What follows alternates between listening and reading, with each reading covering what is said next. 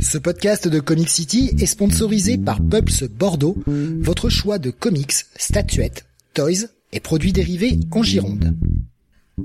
Ouvert du mardi au samedi de 11h à 19h et le lundi de 14h à 19h, toute l'équipe vous attend 56 rue du Loup ou sur la page Facebook du magasin. Et n'hésitez pas à les contacter pour toute solution VPC. Pulps Bordeaux, le comic shop qu'il vous faut. Bonsoir à tous et bienvenue sur le 664e numéro de Comic City. Nous sommes aujourd'hui le euh, Comics Weekly, pardon. Nous sommes aujourd'hui le euh, jeudi 30 novembre 2023. Sommaire de ce soir 18 reviews avec pas mal de titres chez DC, notamment Action Comics, Detective Comics, le Green Arrow, Steelworks qui se conclut, le début de Titans Beast Boy, le nouvel event euh, des Titans le Batman Beyond Neo Gothic, le Pingouin et euh, Batman 89 Echoes. Du côté de Marvel, Captain America, X-Men Blue Origins, et puis le début de la Spider-Man Gangouar avec le titre principal Luke Cage et Spider-Man. On parlera aussi de Moon Knight. Partie 1 avec Swan Songs, Lotusland, Crave et Localman. Je suis Steve et vous écoutez le Comics Weekly.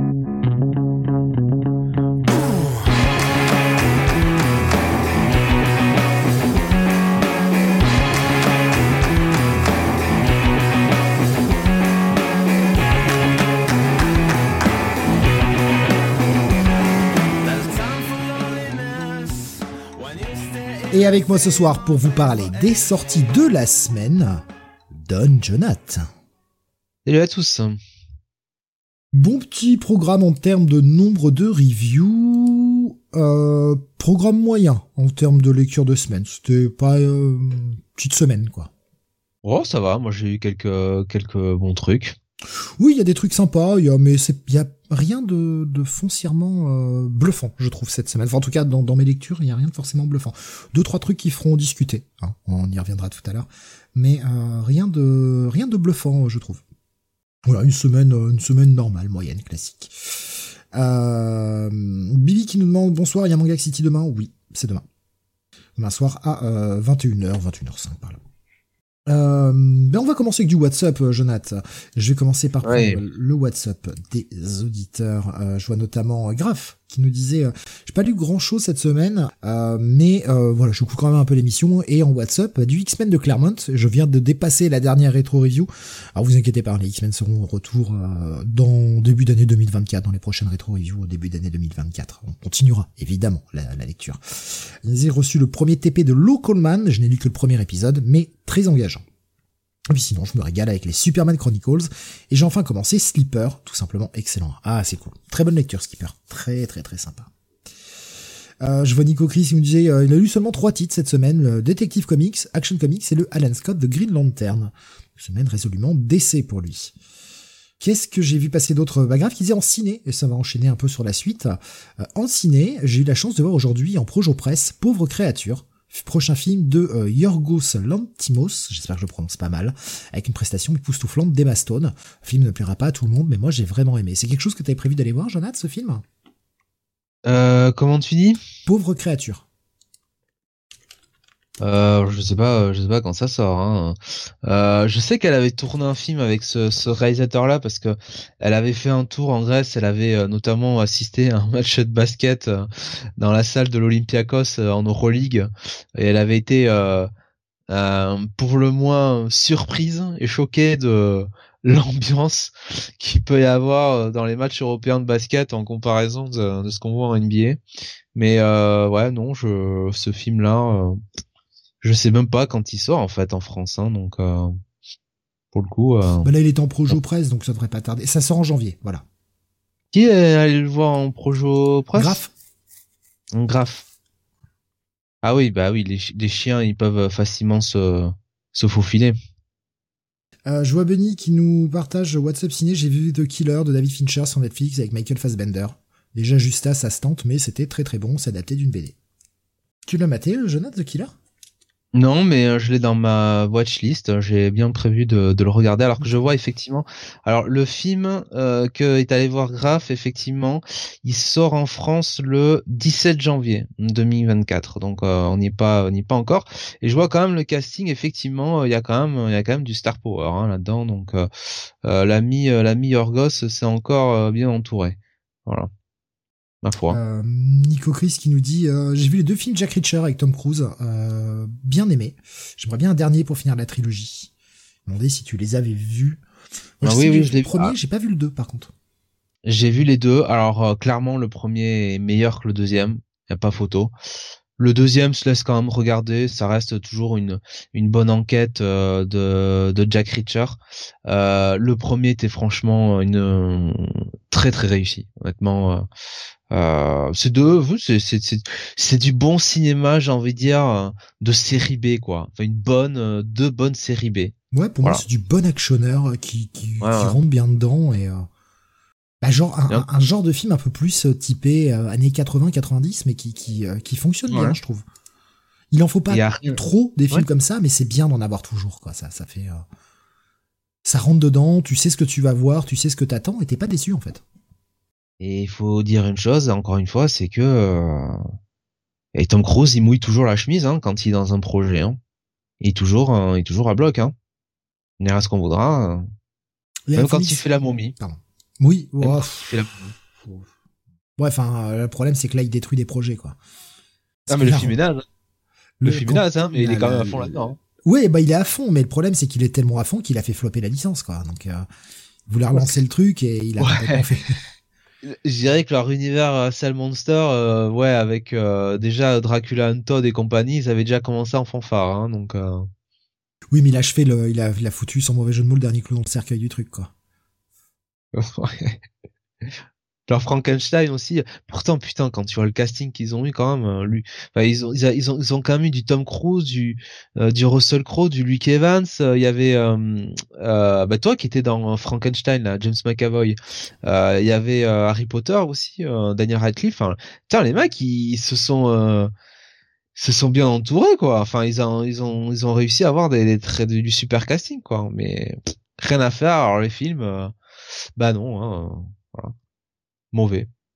Euh, Fumix nous disait euh, Killer, je l'ai trouvé divertissant, mais ça restera tout, ça restera, pardon, putain, je, je, je, parle trop vite, je bafouille. Ça restera tout de même assez mineur dans la filmo de Fincher. Et il nous dit grave, euh, sinon je m'attends en streaming It's Always Sunny in Philadelphia et je me marre bien. Très bonne série.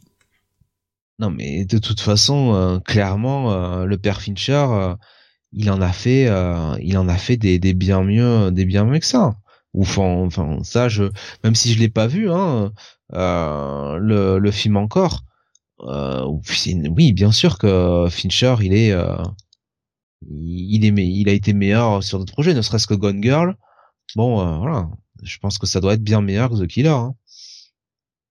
Euh, Benny qui dit je pense que tu vas tu vas aimer le film euh, Jonathan ah bon. Oui, j'avais vu euh, la bande quelques, quelques, images et ça avait l'air ça avait l'air pas mal. Tu nous en reparleras de toute façon quand tu l'auras vu. Euh, pour l'heure, on va parler d'un film au ciné que tu as été voir, euh, Sound of Freedom. Ah, le film qu'on attendait tous. Le film qui a créé la polémique. Le film qui s'est fait descendre littéralement par euh, la critique presse hein, en France. film qui a quand même rapporté pour 15 millions de dollars de budget près de 250 millions de dollars au box-office. Donc euh, plutôt euh, plutôt un bon succès. film réalisé par Alejandro Monteverde, adapté d'une histoire vraie. donc l'histoire de, de, Tim Ballard, donc un, ancien agent du, du gouvernement américain. voilà, film donc avec Jim Caviezel, mon cher Steve, mmh. euh, Person of Interest, euh, dans le rôle rôle principal, Mira Sorvino euh, qui joue sa femme. Euh, qui c'est qu'on a après Il n'y a pas vraiment d'acteurs très connus. Enfin, il y a des acteurs dont vous connaissez le, le visage, Bill Camp notamment, mais bon, vous vous ne mettez pas forcément un nom un nom sur sur le. Alors c'est un film qui était accompagné depuis sa sortie aux États-Unis et spécifiquement enfin depuis qu'il a enfin un peu depuis qu'il arrive en France mais plus euh, après sa sortie aux États-Unis, il a accompagné d'une espèce de réputation euh, sulfureuse sulfureuse pardon et euh, surtout il est présenté comme un espèce de tu vois gros truc comment dire patriotique tu sais limite limite complotiste, fasciste. Enfin, en gros, il y a tous les, on a entendu tous les trucs possibles imaginables sur ce machin-là, comme le fait que c'est inregardable, c'est insoutenable, c'est là. Bon, la thématique est très dure. Ça, euh, on va pas se mentir, c'est très chaud.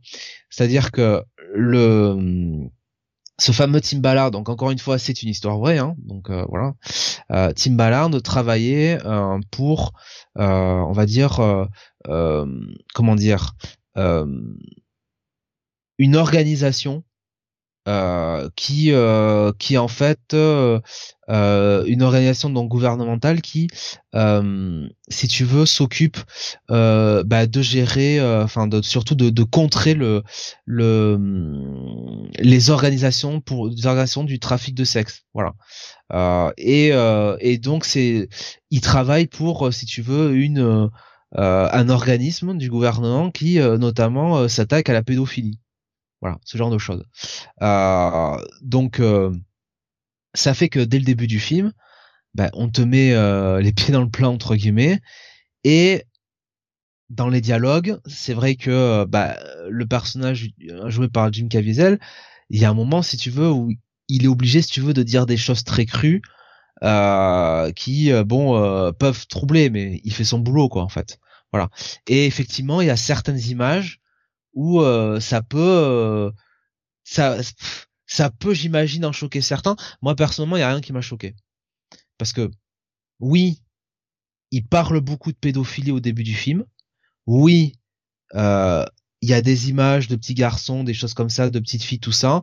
Oui il y a des si tu veux dans la mise en scène il y a un sous-entendu où on te montre tu sais une vidéo qui est, par exemple, il y a un moment où, il y a un personnage qui, lance une vidéo où on sent bien que ça va être un passage à l'acte, voilà, de, la pédophilie, mais toi tu ne vois pas la scène, quoi. Enfin voilà, le, le réalisateur ne montre pas euh, des scènes de pédophilie. Donc déjà, euh, si tu veux, euh, voilà. Et encore une fois, il traite un sujet où il peut pas faire autrement s'il présente le personnage il, travaille là-dedans. Il, peut pas éluder le sujet. Il peut pas dire ah bah non en fait euh, il a pas travaillé, euh, il a pas travaillé pour euh, la, brigade anti-pédophilie. en fait il était à la DEA, tu vois. Il est obligé de faire, il est obligé voilà de de, de dire ce qu'il en est parce que c'est de ce boulot là en fait dans de comment dire de de enfin ce, ce, ce, début de film en gros oui il il enfin comment dire il traque un petit peu une filière pédophile que en fait il remonte sur une filière de trafic de bah, de d'enfants, euh, d'esclavage, enfin tu vois, de choses comme ça, de euh, oui, de trafic même, enfin de oui, de de de enfin de, le sexe trafic quoi, voilà, des des gens qui sont forcés à faire des passes quoi, voilà. Euh, et en plus donc bah oui, comme ils sont des gosses, euh, c'est de la oui, c'est c'est de la pédophilie. Donc évidemment que pour remonter à ça, t'es obligé de passer par certains moments un peu difficiles, un peu difficiles. Mais après, bon, tu comprends bien ce que le film veut dire, ce que veut, veut mettre en place. Euh, et, euh, et voilà, on suit l'histoire du mec. Et, euh, et finalement, c'est surtout un film qui est là pour, je vais pas dire t'éduquer, parce que ce sera un grand mot aussi, mais qui est là pour te sensibiliser, te, te montrer que la pédophilie, bah quelque part, ça n'a jamais été aussi, comment dire, peut-être malheureusement prégnant qu'aujourd'hui, voilà. Que du trafic d'esclaves, ça existe encore, voire plus qu'avant, et que bah je, je sais pas si, si c'est plus prégnant aujourd'hui. Je pense que c'est juste qu'on en parle plus en fait. On en parle plus, on laisse beaucoup moins passer et, euh, et tant mieux. Bah, tant mieux, putain de merde. En tout cas, le film en l'occurrence parle de faits. Voilà, de faits et Spox des faits donc euh, que, que, Tim Ballard a vu dans dans sa dans sa carrière, euh, qui tendrait à penser que, notamment avec l'explosion d'internet et compagnie, euh, bon, ça ne fait que s'accroître et euh, de même que l'esclavage, même si soi-disant euh, l'esclavage est aboli, et, euh, et, le trafic de sexe. Donc voilà. Après, moi j'ai vu ça. Moi, moi j'ai vu ça, si tu veux, je vais pas dire avec une curiosité malsaine parce que j'avais j'avais entendu la réputation du truc. Bon, ok. et notamment le fait que certains disaient que voilà il y avait le côté enfin théorie complotiste, quanon, enfin tout le bordel habituel. J'ai regardé ça. Alors où je suis un espèce, tu vois, de ouais, de, gros fascistes euh, euh républicains extrémistes et euh, je vois pas ce qui est devant moi. Ou franchement, je me rends compte que j'ai juste assisté à un film, euh, un film qui expose l'histoire de quelqu'un, voilà, lambda, on suit les faits, tac tac tac. Et franchement, il y a, y, rien à comment dire, y a rien de choquant là-dedans quoi. Je comprends pas, je comprends pas qu'un film pareil ce soit. Non, mais je, je crois que l'histoire c'est sur l'espèce de de. Alors, je je j'ai plus le nom en tête. Je suis désolé, je vous fais ça de, de mémoire, mais il y a une histoire comme quoi en fait le trafic de gosses sert aux élites où ils récupéraient une espèce de substance euh, dans le corps des enfants euh, qui, qui est euh, non seulement ils servent de trafic sexuel mais ils servent aussi de, de trafic euh, pour que les mecs s'injectent des trucs de je sais pas quoi. Enfin pour moi ça n'a aucun sens cette histoire quoi. mais mais mais là-dedans enfin il y a là-dedans il y a rien de tout ça hein, dans ce film hein, ce que tu ce que tu viens de dire. Et euh, et quand bien même si tu veux enfin euh... l'adénochrome ouais c'est ça ouais, ouais c'est ça non mais enfin quand tu vois le film enfin franchement je te dis tu à la place si tu veux de trafic euh, trafic d'enfants t'aurais fait euh, je sais pas un truc comme je te disais sur la drogue hein, sur euh, et, la, et le mec qui travaille pour la DEA c'est à peu près la c'est à peu près le, même film quoi tu vois. Enfin il y a rien de on suit un mec qui mène une enquête quoi littéralement quoi qui mène une enquête qui qui qui va l'envoyer un petit peu aux quatre coins du globe et euh, et euh, on voit les moyens qu'il met en place pour voilà. Et, à aucun moment si tu veux le film fait l'apologie de de comment dire de du de la pédophilie ou je ne sais quoi de théorie complète je crois je, je veux pas dire de bêtises mais j'essaie de me rappeler de ce que j'avais cru plus ou moins entendre sur le film et euh, je, je, peux mélanger un peu les souvenirs hein, je suis désolé mais je crois qu'en fait les complotistes ont gueulé sur le film parce que euh, ça n'en parle pas en fait c'est pour ça qu'ils ont gueulé. Et que, ouais, c'est une histoire vraie, mais en fait, vous maquillez les faits. D'accord. Je, crois que c'est ça. attention, je peux mélanger les souvenirs. Hein, mais, euh, bon, ouais. Ben, voilà, donc c'est... Euh, je sais pas. Voilà. Je, je, je sais pas trop... Euh, je sais pas trop d'où d'où est sorti ce ce, ce machin là c'est c'est étonnant hein, parce que alors peut-être que ça a servi le film du coup j'en sais rien peut-être que le film si tu veux ça euh, ça lui a fait parce que clairement tu vois le casting tu vois euh, tu vois qui est la réalisation tout ça. Ouais, c'est sûr que c'est pas euh, c'est pas euh, comment dire c'est pas c'est pas une énorme production quoi tu vois. Ça fait un peu téléfilm si tu veux dans l'idée. Ça fait un peu euh, oui ou, ou, truc que tu verrais sur une plateforme de streaming. Ça fait pas vraiment euh, ouais grosse production euh, tu vois film film tu verrais au cinéma quoi donc peut-être que cette mauvaise publicité en quelque sorte a servi le film mais je trouve ça enfin je sais pas quoi moi je je vois pas je vois pas ce qu'ils ont vu alors sur je vois alors c'est Rotten Tomatoes encore une fois mais sur leur agrégateur au niveau des critiques presse il y a 57% Bon, on est loin quand même de ce qu'il prend sur Allociné. Allociné, je crois que c'est un 1,8 sur 5. Hein. Mais euh, surtout, euh, le score de, de l'audience sur Rotten Tomatoes, c'est 99%. C'est incroyable donc, euh, comme écart. Donc je pense pas qu'il y ait, je, je, pense pas qu'il y ait que des, euh, si tu veux. Euh, voilà. Ouais, mais je, je, je comprends. Faudrait, faudrait que je retrouve les articles là. Bon, Et... je, peux pas, je peux pas forcément le faire en, en direct, faire des recherches, mais faudrait que je retrouve les et... articles qui en parlaient. J'en avais entendu parler également sur euh, sur sur à la radio, un truc comme ça. Mais je comprenais pas trop le délire sur le sur le film. Bon. Et écoute, sur sur Allociné donc, voilà, je reste franchi hein. Alors enfants de la patrie, voilà.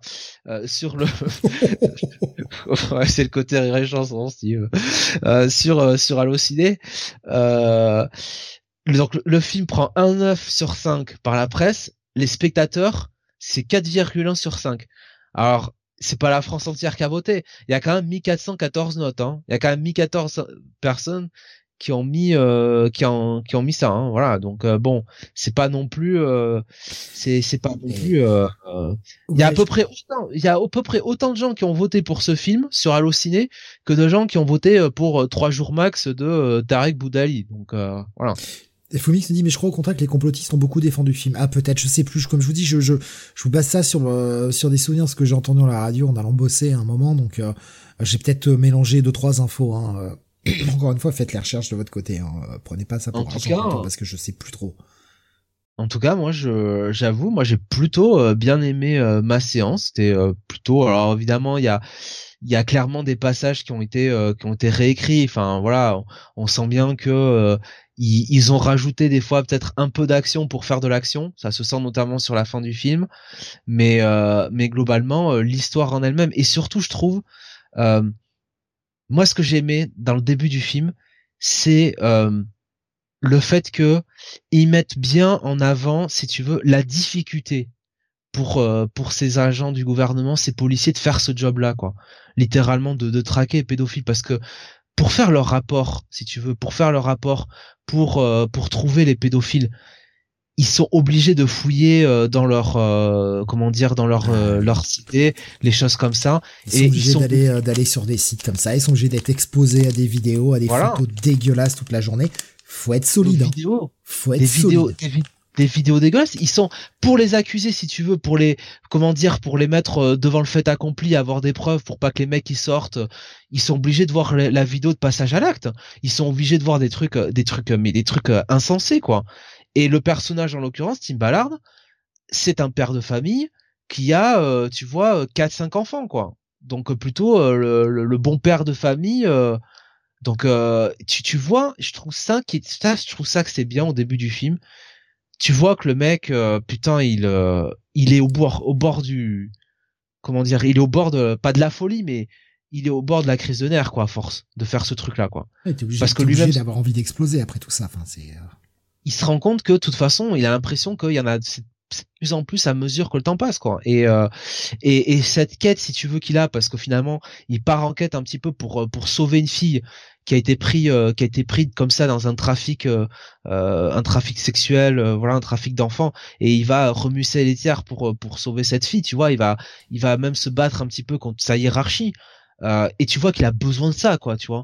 Il a besoin de ce, cette cette victoire là quoi pour pour continuer de voilà de d'exister quoi de de de pas euh, enfin de pas tomber quoi. Enfin c'est et ça je trouve que le film le, retranscrit bien au début. Et franchement Jim, Jim Caviezel le, le, le joue très bien parce que Jim Caviezel tu vois il est c'est comme dans terrestre il a ce visage très tu sais très euh, pas inexpressif inexpressif mais tu sais il il laisse peu paraître d'émotion. Tu vois ce que je veux dire? Il a il a un peu ce côté euh, visage un peu froid et quand tu sais tu vois les moments au début du film où tu sens que là il est il a la charge émotionnelle qui est dure. T'as une une larme, tu sais, qui descend comme ça et c'est euh, et ça suffit quoi. Et euh, non, mais il a bah, il a pas mal de bons côtés quoi. Donc euh, ce film. Voilà. Donc je je vais en finir je finir là. Mmh. Je vois Aurel Tom sur YouTube qui disait le le basé sur pardon le basé sur une incroyable histoire vraie ce qui est écrit sur la, la cover, hein, pour ceux qui, qui écouteront l'émission replay. Euh, ça n'a jamais inspiré, ça m'a jamais inspiré une grande confiance en Sinoche. Il nous disait aussi, il y a plusieurs faits divers sur les modérateurs de réseaux sociaux qui mangent plein, qui mangent plein la face des images sordides et pètent les plombs. C'est pas étonnant. On reste humain. Hein. On reste humain. Moi, c'est le genre de boulot que je sais pertinemment que je ne pourrais pas faire. Parce que déjà, faut être solide mentalement pour supporter euh, ce genre de violence-là. Et je pense pas que je le sois assez. Et je pense que même si euh, ce grand principe de tout le monde a le droit à une défense, tout le monde a le droit à un procès, tout le monde a le droit à la justice, moi je mets la main sur un mec comme ça, je le bute. Hein. Je veux dire, je fais faire des économies à l'État, moi, il n'y a pas de prison avec ça. Hein. Je, je n'aurais pas la capacité mentale de résister à leur envie de lui mettre une balle dans la tête. Et si je lui mets une balle dans la tête, c'est que je suis magnanime. Parce que je le ferais souffrir avant. Enfin, tu, tu tortures pas des gosses, quoi. À un moment, il y a, y, a, y a peut faire des saloperies dans la vie, mais ça, c'est la limite, quoi. Ça, c'est la limite. Tu peux pas faire ça. Comme les, comme les animaux, en fait. À un moment, je sais que moi, je pèterai les ponts. Donc, euh, euh, enfin, je pourrais absolument pas faire ce genre de boulot. Je suis pas, je suis pas, j'ai pas la résistance pour ça. Je peux pas me détacher à ce point. J'y arriverai pas. Ah ben, mais personne, parce que et c'est ce que te dit le film au début. C'est euh, c'est euh, surtout lui euh, qui euh, qui est père de famille c'est impossible de pas pas faire une projection sur ses enfants quoi et de se dire qu'est-ce qui se passerait si c'était mes enfants voilà Ouais, ça grave, grave qui me dit ça. Ça me fait penser à un reportage que j'avais vu où il suivait un mec pédophile qui se rendait au commissariat parce qu'il sentait que les, les pulsions le, le reprendre et les flics lui disaient que tant qu'il a rien fait, ils peuvent rien faire. Sérieux, le mec essaye là, lui, de se soigner et on l'aide pas, quoi. C'est terrible. Euh, pour, sur le film, j'ai vu par exemple Fumi qui disait c'est loin d'être honteux, Sound of Freedom. Je m'attendais à tellement pire en fait. Euh, il me disait également euh, plutôt bien aimé aussi, thriller bien mené. Euh, Qu'est-ce que j'ai vu? Il y avait euh, qui disait le film aborde le thème des abus euh, sur des gamins et ça a parlé à certains sur les réseaux qui se sont emballés autour autour, pardon, en bien ou en mal. Il faut toujours un truc pour qu'ils s'emballent et parlent. C'est juste tomber sur film, mais le mois prochain, il y aura une autre œuvre qui fera des mais le net. Mais, mais tu t'imagines le, le, déjà encore une fois c'est une histoire vraie donc euh, bon le mec Tim Ballard qui a travaillé là-dedans euh, tout ça enfin tu t'imagines déjà si on faisait un film sur sa vie et que c'était un truc qui servait à une espèce de complot obscurantiste ou je sais pas déjà le mec bon il dirait euh, qu'est-ce qui se passe vous sortez pas ça et puis surtout le réalisateur il il tuerait sa carrière à Hollywood quoi tu vois après ça quoi. Enfin même un mec comme Jim Caviezel qu'est-ce qu'il irait faire là-dedans quoi tu vois enfin c'est faut aussi un peu raison, faut, aussi un peu raison garder quoi tu vois faut faut se dire que ces gens-là bon ils, ils regardent un peu le ils lisent un peu le scénario quoi au bout d'un moment enfin tu vois il est il est habitué au, rôle dur enfin je veux dire c'était quand même lui aussi dans le film de Mel Gibson quoi. Le mec aime ce genre de rôle un peu dur qui demande d'aller chercher euh, loin quoi. Le mec aime le challenge hein. mais mais pas mais pas si tu veux il va pas faire non plus un film qui est euh, complotiste ou je ne sais quoi quoi tu vois qui est un truc euh, avec un message en tu vois tu, tu vois ce que je veux dire? Il c'est pas il irait pas se foutre là-dedans quoi. Voilà. Oui je, réalisateur je, pense pas. Après bon je connais pas le mec personnellement mais euh, c'est des coups à se griller une carrière quand même. Enfin faut pas être con non plus. Mais c'est ça. C'est ça. Il y avait euh, Zidane qui disait je regarderai pas à cause du thème mais justement mais Jonathan le vend bien.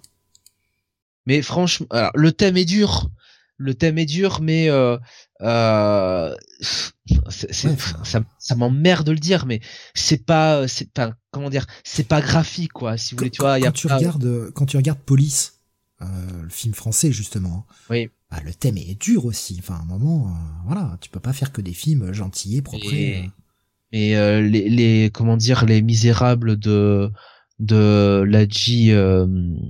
Attends, c'est Ladji? Je sais plus comment il s'appelle ce euh, ce réalisateur. Ladj Lajli ouais. Euh, qui euh, là aussi quoi qui était euh, qui était sur euh, la police la, la police en, en banlieue hein, littéralement c'était bon c'était pas simple hein, comme film hein, c'était hmm.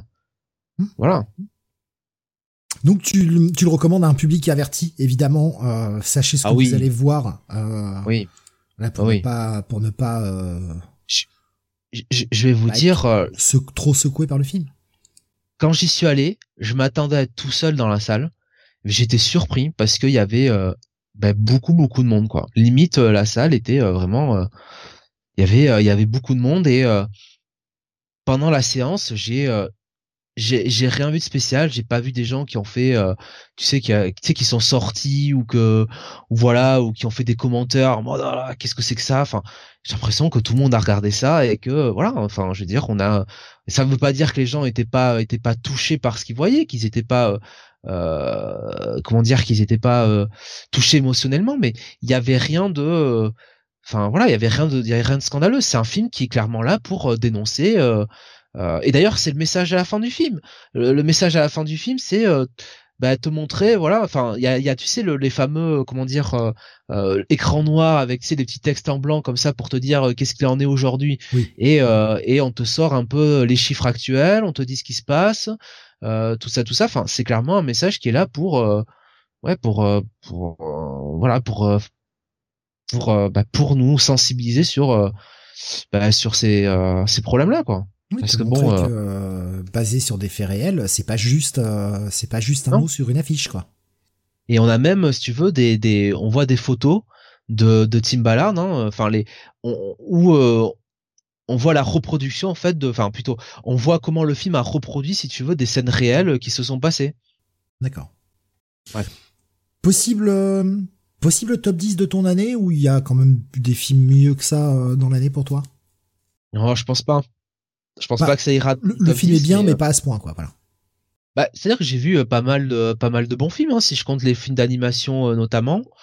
Donc top 10, ça me paraît peut-être difficile, peut-être borderline vers la fin, mais je sais pas. Faudra, faudra que je fasse ma liste. Hein. J'essaierai peut-être. Ouais, ça pourrait être. si tu penses, ça pourrait être intéressant. peut-être pour le dernier WhatsApp de l'année. Ouais, ouais, si tu vois éventuellement, si on y pense. si on n'oublie pas d'ici là, hein. il y a du, il y a, oh, il y a encore quatre semaines. Je, fais confiance à des gens comme Graf pour me le rappeler. Déjà, ouais. ça, peut être, ça peut être intéressant, tu vois, genre bah, ton année de Sinoche et ce qui t'a ce qui t'a vraiment marqué, quoi.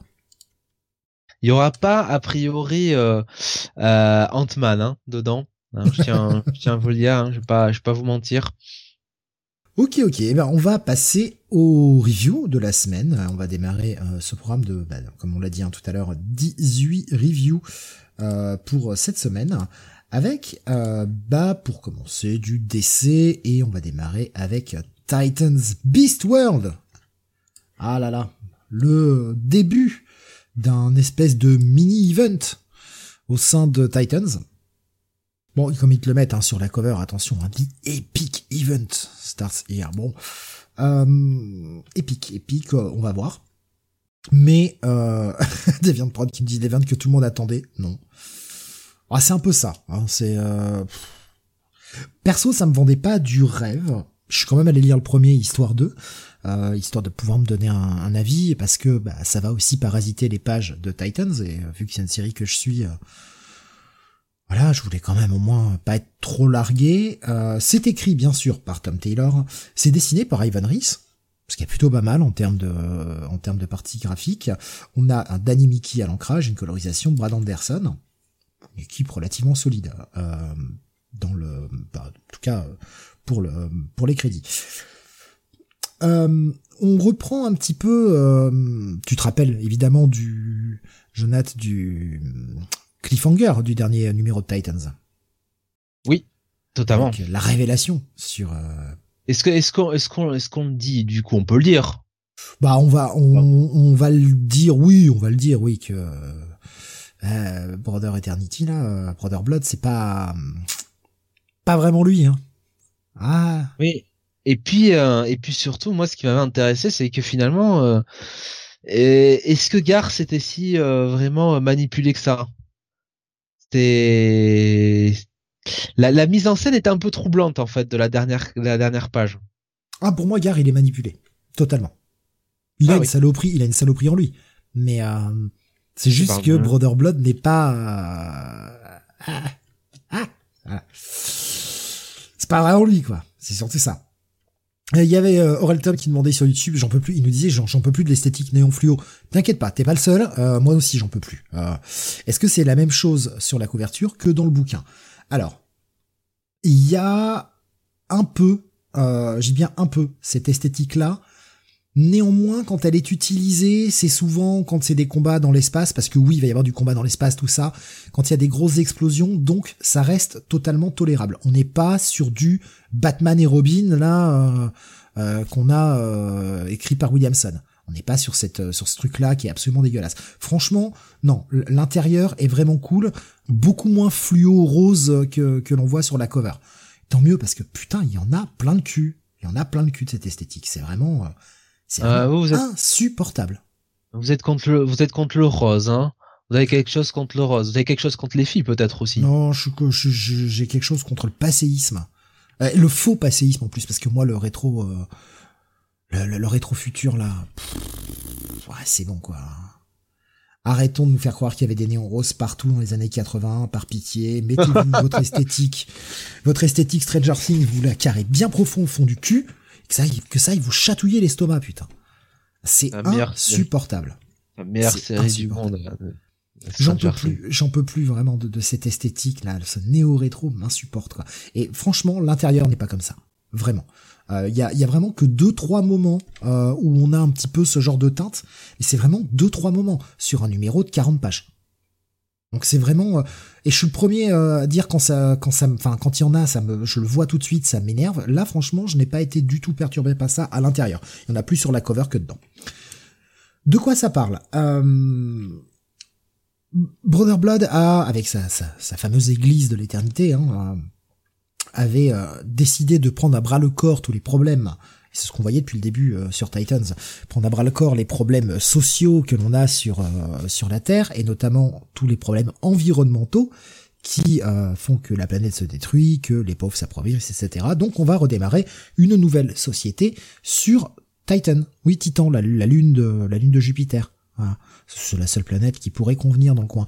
Donc, parce qu'il a une super technologie, il a pu envoyer des astronautes directement là-bas. C'est cool, se poser et montrer que, ben voilà, on diffuse ça en direct, vas-y. Euh, euh, les astronautes se posent sur Titan, ils vont découvrir un nouveau monde et vous allez voir, ça va être génial, on va transformer la planète et euh, tout le monde va être sauvé. Évidemment, suite à la révélation, la fin de, de Titans de la semaine dernière, ou c'était il y a deux semaines, je ne sais plus, eh ben on, se doute bien qu'il y a quelque chose d'autre derrière. Et effectivement, les astronautes qui débarquent sur cette planète, ils sont en communication avec euh, avec Brother Alors c'est très bien parce que putain c'est de la c'est de la super communication. De la super communication, c'est-à-dire que les mecs ils sont déjà loin dans le système. Hein, ils sont c'est un satellite de Jupiter. Les mecs il y a pas de décalage. Ils parlent, il y a pas de décalage. La technologie, elle est tip top. Déjà, de toute façon, on a des bah, vaisseaux qui peuvent aller se poser sur Titan, c'est déjà bien. Mais en plus, les mecs, ils parlent et c'est instantané. Euh, ils leur répondent, il y a pas de délai. C'est le futur. C'est le futur, c'est ça. D'ailleurs, en parlant de ça, euh, j'ai vu passer un article, euh, parce qu'on parle de science là, euh, cette semaine, que j'ai trouvé extrêmement prometteur, euh, où ils ont fait un test de transmission de données par laser depuis l'espace depuis à côté de la Lune et avec un transmission, un flux de transmission très rapide du coup puisque c'est du laser donc on est quasiment à la vitesse de la lumière et avec surtout un flot de données important. Et l'expérience a, fonctionné et c'est hyper engageant pour pour la suite. Je trouve que c'est une super avancée pour voir comment ça pourrait être utilisé. Après, ça demande d'extrêmes calculs parce que bah, il faut qu'il y ait rien qui qui te nique le laser sur le, le chemin, mais sacrée avancée technique en tout cas. Bref, euh, rien à voir. Donc ils arrivent sur Titan et euh, disent à, à Broder, euh, ouais, euh, c'est normal, il y a un temple, une structure un peu bizarre, ça ressemble à un temple. Oui, oui, allez-y, c'est génial, vous allez voir, c'est très très bien.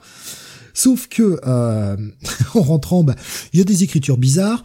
Il commence à balancer une espèce de de, de discours dans une langue extraterrestre. Hein, présenté par des symboles, et évidemment, tout étant diffusé à la télé en direct, eh bien, euh, Starfire va s'apercevoir que c'est de l'ancien euh, euh, tamarien.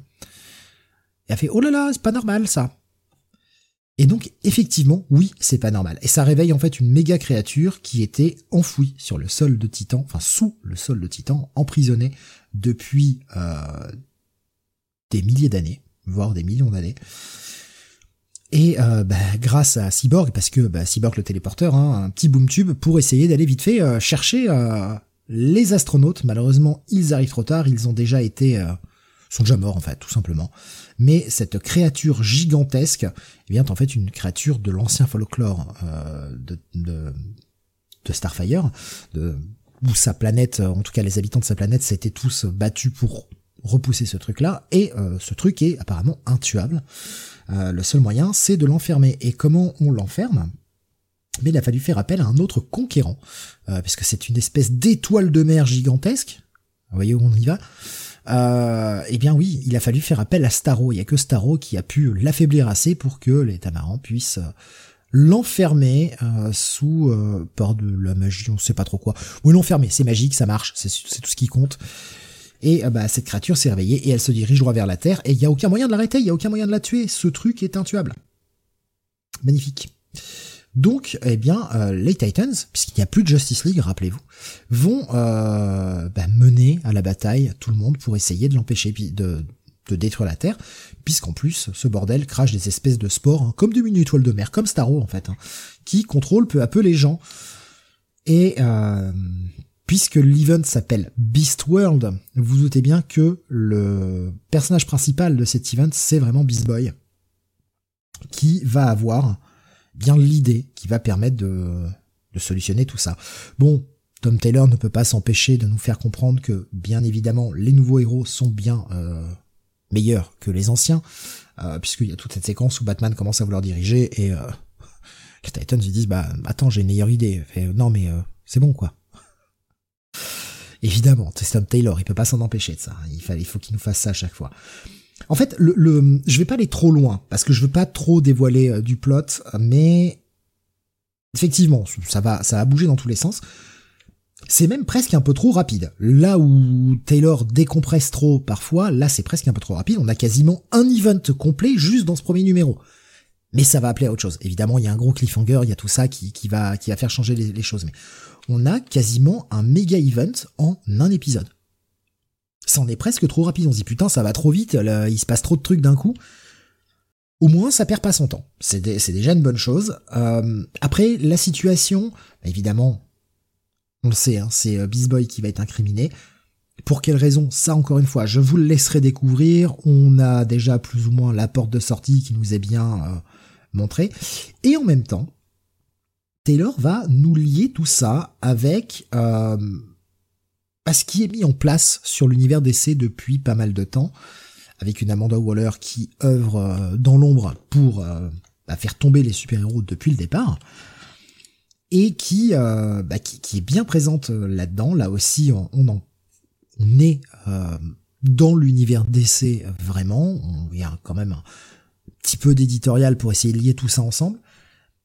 Eh ben, je, je m'attendais à quelque chose d'assez d'assez bas de plafond, un peu concon et voire un peu chiant, j'ai quand même passé un pas mauvais moment. Ça va un peu vite, mais euh, on sent que ce premier élément là, c'est pas ça qu'il veut raconter. C'est pas ça le sens de son event. C'est ce qui vient après, justement. Et ce qui vient après, euh, je suis pas, euh, je, je sais pas en fait. Je je sais, je sais pas si j'aime ou pas l'idée. Euh, encore une fois, hein, Taylor va pousser euh, le, pouvoir de Beast Boy dans ses retranchements les plus absolus en nous faisant un personnage qui n'est euh, qui n'a plus de limitation comme il a pu l'avoir avant. Ça sort un peu de son cul, ça sort de son chapeau. De toute façon, c'est là, c'est là, on n'a pas le choix. Donc, euh, va falloir l'accepter. Je suis pas forcément pas forcément vendu à l'idée. Je vais voir ce qu'il en fait. Je suis je suis surpris en bien quand même. Je m'attendais à ce que ce soit plus mauvais, que ce soit plus chiant. Là, vraiment, c'est 40 pages qui passent assez vite, beaucoup d'action, euh, sans pour autant avoir que des pages vides où il se passe rien, où il n'y a pas de dialogue, l'histoire avance. C'est évolué un poil ces persos. Écoute, je... Je... Ouais, je vais mettre un... Bah, un petit bail en fait. J'ai passé un bon moment. C'est beau. Enfin, c'est du Ivan Reis, hein, donc euh, enfin, franchement, ça tient bien la route, c'est très solide j'ai envie d'aller voir la suite quand même. Donc euh, ouais, c'est un petit bail. Voilà. Ce sera pas mon coup de cœur de la semaine, loin de là. Mais euh, c'est euh, c'est un bon petit bail, c'est un bon moment. Et bah je t'encourage à le rattraper, Jonathan, quand tu auras le temps, pour bah, pour pouvoir appréhender la suite de Titans évidemment. Ok. je vais prendre un peu les réactions que je vois passer un peu sur sur les chats. alors, C'est bien prod qui dit c'est génial le reveal des Titans du mec qui se dépoudre la gueule et ça change aussi la couleur des yeux, Jerry. Oui, oui, bah oui, mais c'était pour qu'on comprenne bien d'où il vient. Sinon, voilà. Euh, Alexandre qui dit va faire un Genki Dama du règne animal. T'es pas si loin. T'es pas si loin. Euh, Sigo qui dit moi j'ai bien aimé, euh, j'attends la suite, voilà. Et Nico Chris il me dit à noter que ça sort quasi en hebdo. Ça c'est vrai. C'est d'ailleurs un fort risque sur le titre, c'est que ça sorte en hebdo. Est-ce que ça va tenir la route? Bon, je pense que ça a été écrit d'avance, mais c'est aussi euh, graphiquement parlant. Est-ce que ça va tenir la route? J'ai pas été voir les, futures sollicitations parce que je voulais pas trop m'en dévoiler, je voulais pas trop me spoiler, mais c'est vraiment Ivan Reis qui va dessiner les six numéros de Beast Boy là? Vraiment? Quand même des doutes. Je sais pas, Gotham War, ça s'est bien passé, hein Toutes les semaines. c'est sûr. Gratisez pas lui, mais moi je passe jamais un mauvais, moment en lisant du Taylor. Des fois l'exécution laisse un peu à désirer, ça traîne un peu, mais euh, moins à m'arracher les cheveux qu'en lisant du Cheap ou Tini dernièrement. Bah tant qu'il touche pas des sujets politiques ou sociaux, ça va, je m'arrache pas les cheveux. Mais euh, dès qu'il essaye, euh, c'est insupportable, il est nul à chier. Il est nul à chier, il y a pas d'autre mot. C'est la politique vue par un enfant de 6 ans. Donc, bah... Désolé, j'ai un autre standard en fait. Ça fait peut-être faire élitiste, mais moi j'ai un autre standard et j'aimerais qu'on parle de politique un peu mieux que ça, quoi. C'est pas, il y a des gentils, il y a des méchants, il y a rien au milieu. Non, le monde ne se divise pas en deux catégories. Il va peut-être falloir qu'il grandisse, ce monsieur, dans sa tête. Ce serait intéressant. Je pense que ça lui permettrait de développer aussi son pouvoir d'écriture. Ce serait pas mal. Une bonne chose pour tout le monde. Mais euh, là où effectivement des fois c'est un peu, ça traîne un peu, là ça traîne pas. Le, numéro traîne pas, il même presque trop rapide. Ouais, Nico Chris, dit c'est Lucas Mayer qui fait l'artiste sur le 4, 5 et 6. 3, 4, 5, 6, pardon. Voilà. Graph nous dit, vous imaginez Tom Taylor sur Punisher? Non. non. Non, non, non, non, non. Bref, un, petit bail, voilà, pas pas une mauvaise lecture, euh, pas parfaite, mais pas une mauvaise lecture. Même si, j'avoue que le cliffhanger, j'ai hésité euh, un peu avec le rire quand même, c'est quand même très con. J'ai petit un petit rictus de bon, j'ai un peu envie de rigoler quand même. Allez, on continue avec toi, Jonathan. On va passer bah, un autre event qui démarre, cette fois-ci du côté de chez Marvel. On va faire une bonne parenthèse, qu'il y a plusieurs tie qui sortent euh, cette semaine. On va parler du Amazing Spider-Man Gang War First Strike. Ah oui, on attendait tous. Euh, scénarisé par Zeb Wells avec Cody Ziegler, euh, des euh, dessins de Joey Vasquez pardon et Julian Cho avec une coloration de Brian Valenza partie graphique quand même plutôt de bonne qualité hein, sur l'ensemble du titre. Et donc Gang War, euh, bah, qu'est-ce que c'est Gang War, pardon, qu'est-ce que c'est? Bah, c'est tout simplement Hammerhead qui, euh, bah, depuis le la trahison qu'il a fait euh, face à Tombstone, donc sur l'épisode du mariage hein, de Janice et de et de Randy, euh, bah il a mis un petit peu le boxon, euh, il a un petit peu euh, foutu la merde sur les différents, euh, les différents, euh, je dirais, territoires de New York, pour, bah, pour justement tout reprendre pour lui et surtout pour le, la nouvelle Magia, voilà, hein, qui reprendrait les, les choses en main. Et donc, bah, on démarre l'épisode avec Tombstone. Hein, euh, qui euh, Tombstone, Hammerhead, pardon, euh, qui euh, bah, fait sa petite réunion. Donc on a Black Maria, on a euh, qui c'est qu'on a, on a merde, je, oh, le hibou, le hibou, ouais, tous les gangs, tous les gangs sont là. Vous avez une petite carte de comment est découpé New York. Ouais, c'est bien ça. Ouais. Ça c'est ouais, bien. Bah, ça fait un peu No Man's Land dans l'approche. Mais en même temps, No Man's Land, c'était quoi 97, 98 Ça va, on peut le refaire hein, depuis le temps. Ouais, 99 même, je crois, je sais plus. Ouais, donc voilà, c'était avant euh, les années 2000, donc on peut le refaire, quoi. On va pas, on va pas les accuser de plagiat plus de 20 ans après, c'est bon. Non, puis bon, euh, je veux dire, euh, on n'accuse pas les gens de plagiat parce qu'ils font des cartes, quoi. Et à ce moment-là, on n'a pas fini. Euh, et en fait, euh, la réunion euh, est interrompue par l'arrivée de Janice. Janice qui bah, s'est habillée hein, pour l'occasion. Elle n'est pas en putain, c'est quoi son costume d'habitude? C'est Beetle, non? Je crois que c'est ça. là, elle est voilà costard businesswoman, alors assortie. Hein, voilà, violet, chemise verte. Alors peut-être qu'elle est fan du Joker j'en sais rien. Euh, elle est quand même accompagnée du, du bunny, du lapin blanc qui est là. Oh, lapin blanc qui est toujours aussi très drôle. Euh, voilà. Et en gros, elle fait, elle dit Janice, bah écoute, euh, moi je reprends le territoire de mon père et et je vais pas, je vais pas laisser faire ce que tu fais.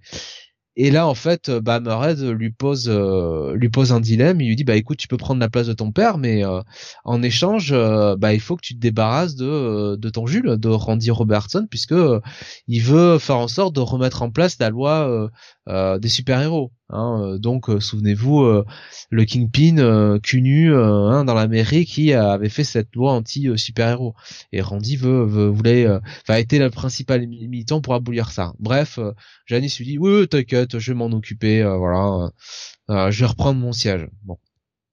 Et pendant ce temps, on a Spider-Man qui essaye de poursuivre eh bien un méchant.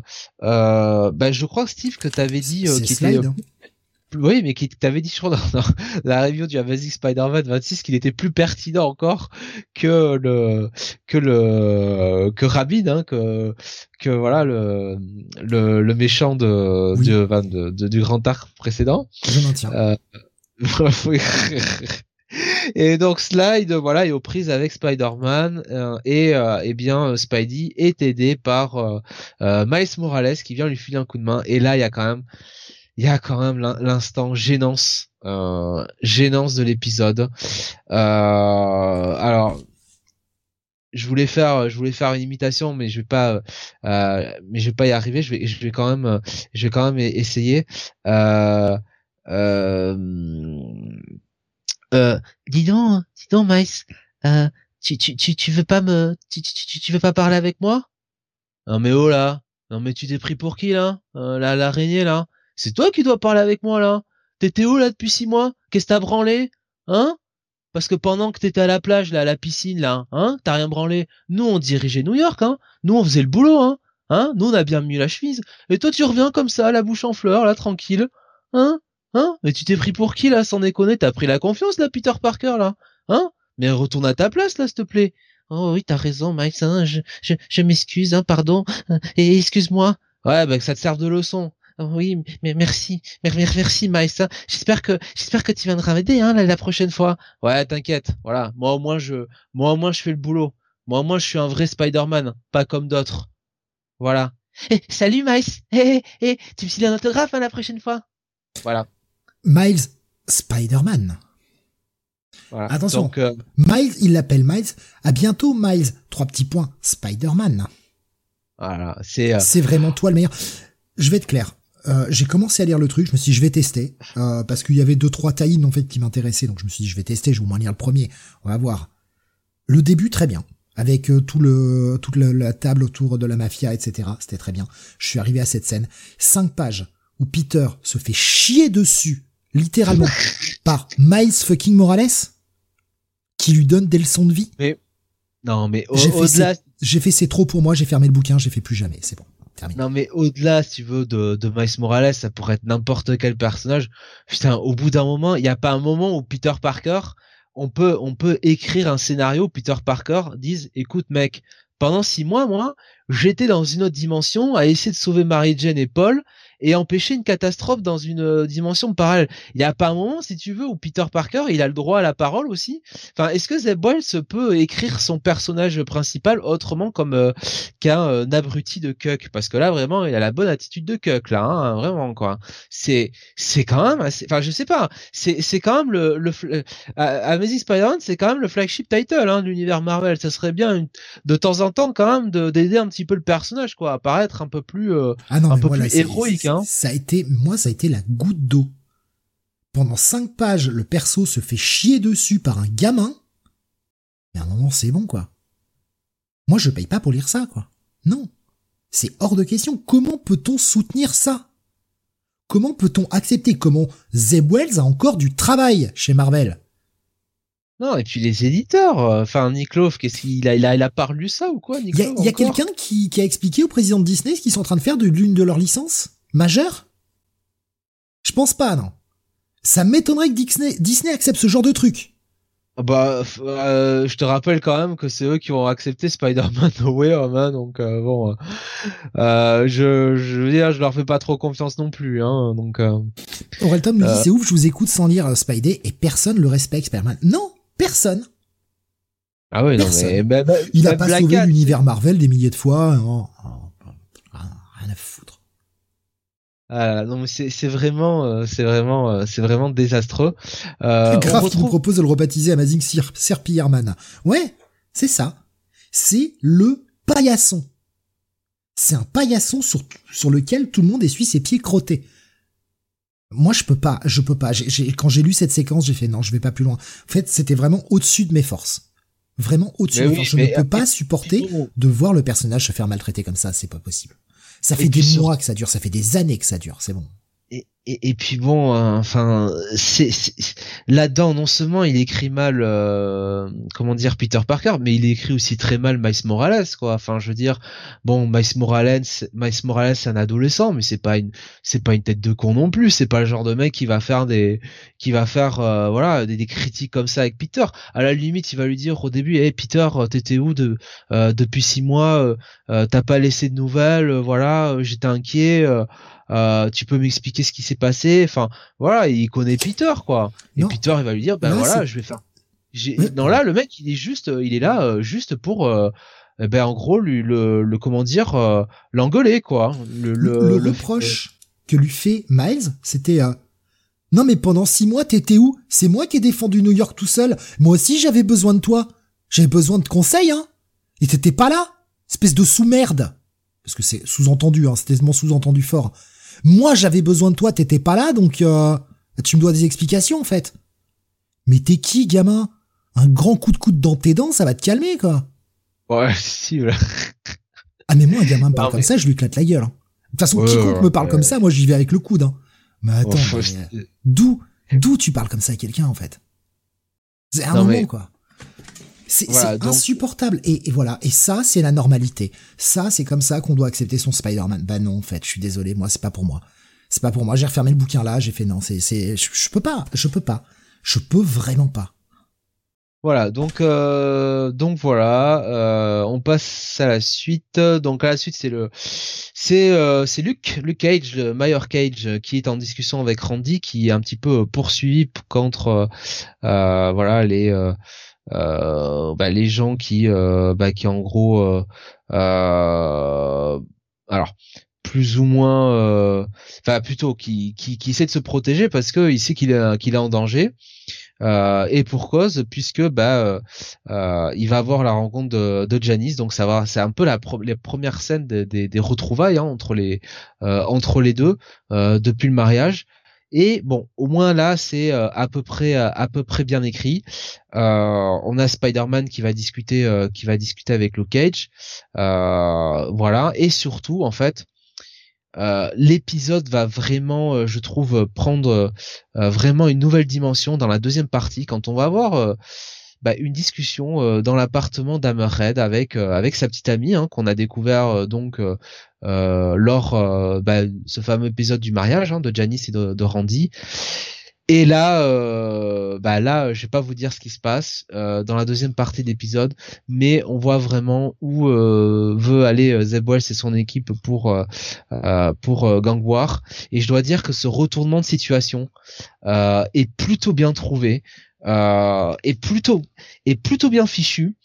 Et euh, alors, je vous dis pas que ça, comment dire, que ça m'a vendu le le reste, euh, enfin le le l'event qui va suivre, parce que bon, on va pas se mentir, ça va être bon euh, de la grosse bagarre euh, dans les rues de dans les rues de New York entre super-héros super-vilains. Donc, je doute surtout sous la plume de Zeb Wells que ce soit vachement avancé. Mais là, pour le coup, sur cet épisode d'introduction, euh, le, le, le, le, twist un petit peu hein, de, de, de l'épisode, enfin même il y a deux twists en vrai, euh, sont, euh, sont plutôt, euh, plutôt bien fichus et ben je vais être honnête, moi j'ai pas détesté cet épisode, cette introduction. J'ai trouvé ça plutôt correct. Malheureusement, il y a cette discussion entre Miles et Peter qui, qui vraiment casse tout, qui est totalement, totalement inutile as fuck. Euh, mais le reste, il y avait, euh, il y avait pas mal de bonnes choses. Euh, alors Zeb Wells encore une fois montre qu'il écrit, qu'il peut écrire bien tous les personnages finalement, sauf Peter Parker. C'est un peu gênant, voilà. donc quand je vous dis les dessins sont plutôt, sont plutôt bien. bah écoute ça sera quand même un bon check-it hein, cet épisode. Hein. Et il y aurait pas eu la discussion à la con là entre entre Peter et Miles, bah à limite je mettais un bail, hein, très franchement parce que euh, voilà, je j'ai pris euh, j'ai pris plaisir euh, à lire ça. on voit qu'il y aura plusieurs acteurs hein, là-dedans. comme je dis, Luke Cage hein, aura un rôle un rôle majeur à jouer. Donc bon, c'est c'est pas mal. C'est bien aussi qu'il n'ait pas oublié non plus les répercussions du mariage entre Janice et et enfin du mariage pas mariage hein, entre Janice et Randy. Donc plutôt plutôt des bonnes choses. Je te prends les réactions un petit peu sur euh, Discord. Euh, Graf nous dit un épisode chez Kit où il faut arracher six pages, c'est ça? Ah oui, comme tu l'as dit, même euh, sans ça, c'est bye, quoi. Ouais, un, bon petit bail, honnêtement. Ouais, ouais, je sais pas, ouais. Il a, il a fait d'un pire, quoi. Fumix nous disait, The Walls Boss pourrait habiter le run de Nick Spencer, je vois pas d'autre explication. Bah, dans un sens un peu un peu étrange, oui, effectivement. Bah alors le problème, c'est qu'il le réhabilite en, euh, en teasant euh, tous les quatre épisodes qu'en gros euh, il va il va revenir en arrière sur ce qu'a fait Nick Spencer. Bon bah vous me direz il a déjà fait avec Peter et Mary Jane. Bah c'est déjà annoncé. Hein. Voilà. Qui revient en arrière. Enfin je veux dire j'ai vu passer des, des annonces là pour pour les prochains mois c'est c'est annoncé en fait qu'il revient en arrière. De quoi Non moi je parlais qu'il revient en arrière sur ce qu'a fait Nick Spencer d'avoir oui, Peter et Mary Jane. D'accord. Ah oui on vit pas que ça d'ailleurs. Euh, voilà, donc euh, il a teasé aussi le retour de, du Green Goblin, hein, alors que bon, euh, euh, voilà, Norman était guéri un petit peu de ses péchés. Il, il, il joue un peu avec, il joue un peu avec nos nerfs parce que certains des trucs, des super trucs qu'a fait Dick Spencer, on a l'impression qu'il, lui et Nick Love va revenir dessus et annuler ça, quoi. Donc c'est un peu, c'est un peu agaçant. Alors je, je lis ton message. Ah putain. Ah mais c'est officiel. Hein. Alors après, oh, reste à oh, voir s'il n'y aurait pas une douille. Il y a peut-être une douille, mais Oh. C'est annoncé, c'est officiel. Je peux pas, je peux pas le dire. Je le mets en spoiler pour ceux qui veulent pas savoir. Euh, je l'ai mis en spoiler sur Discord. je, je vais pas, je vais pas le, le révéler à l'antenne, vu que c'est des choses qui y a dans les sollicitations, des, des choses qui sont voilà, qui ne sont pas encore sorties. Donc, il y a des gens qui ne veulent pas savoir. Ils ont tout à fait le droit, et c'est pour ça que je ne le dirai pas à l'antenne.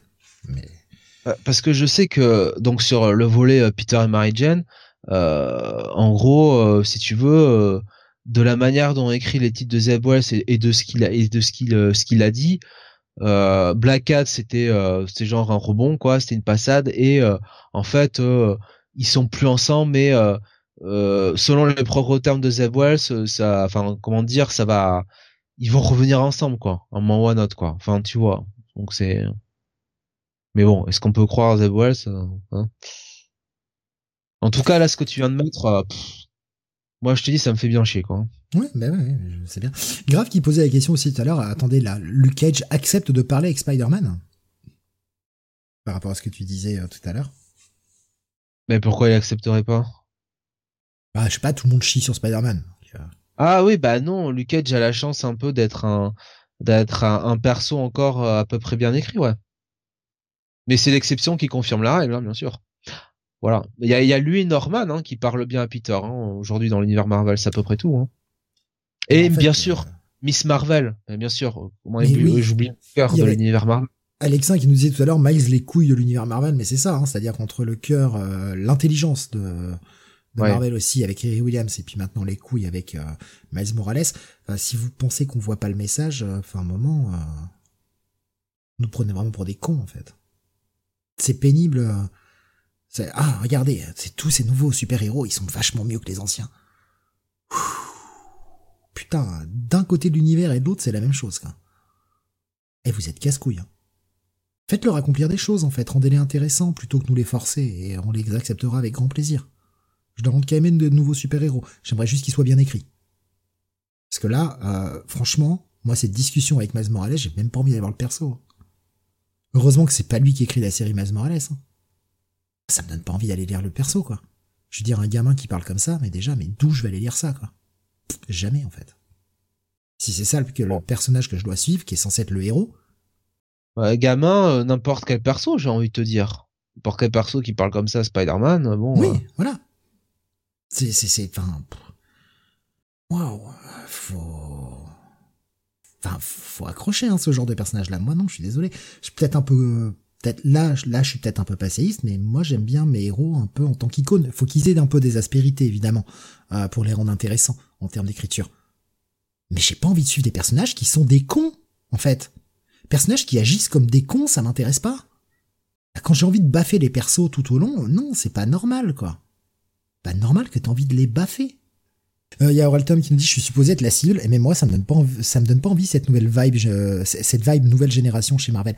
En fait, il faut les écrire bien, faut les amener faut les rendre intéressants et importants. C'est pas en forçant avec euh, Miss Marvel le cœur de l'univers Marvel. Je suis désolé, ça. Qui, a envie de suivre ça, quoi?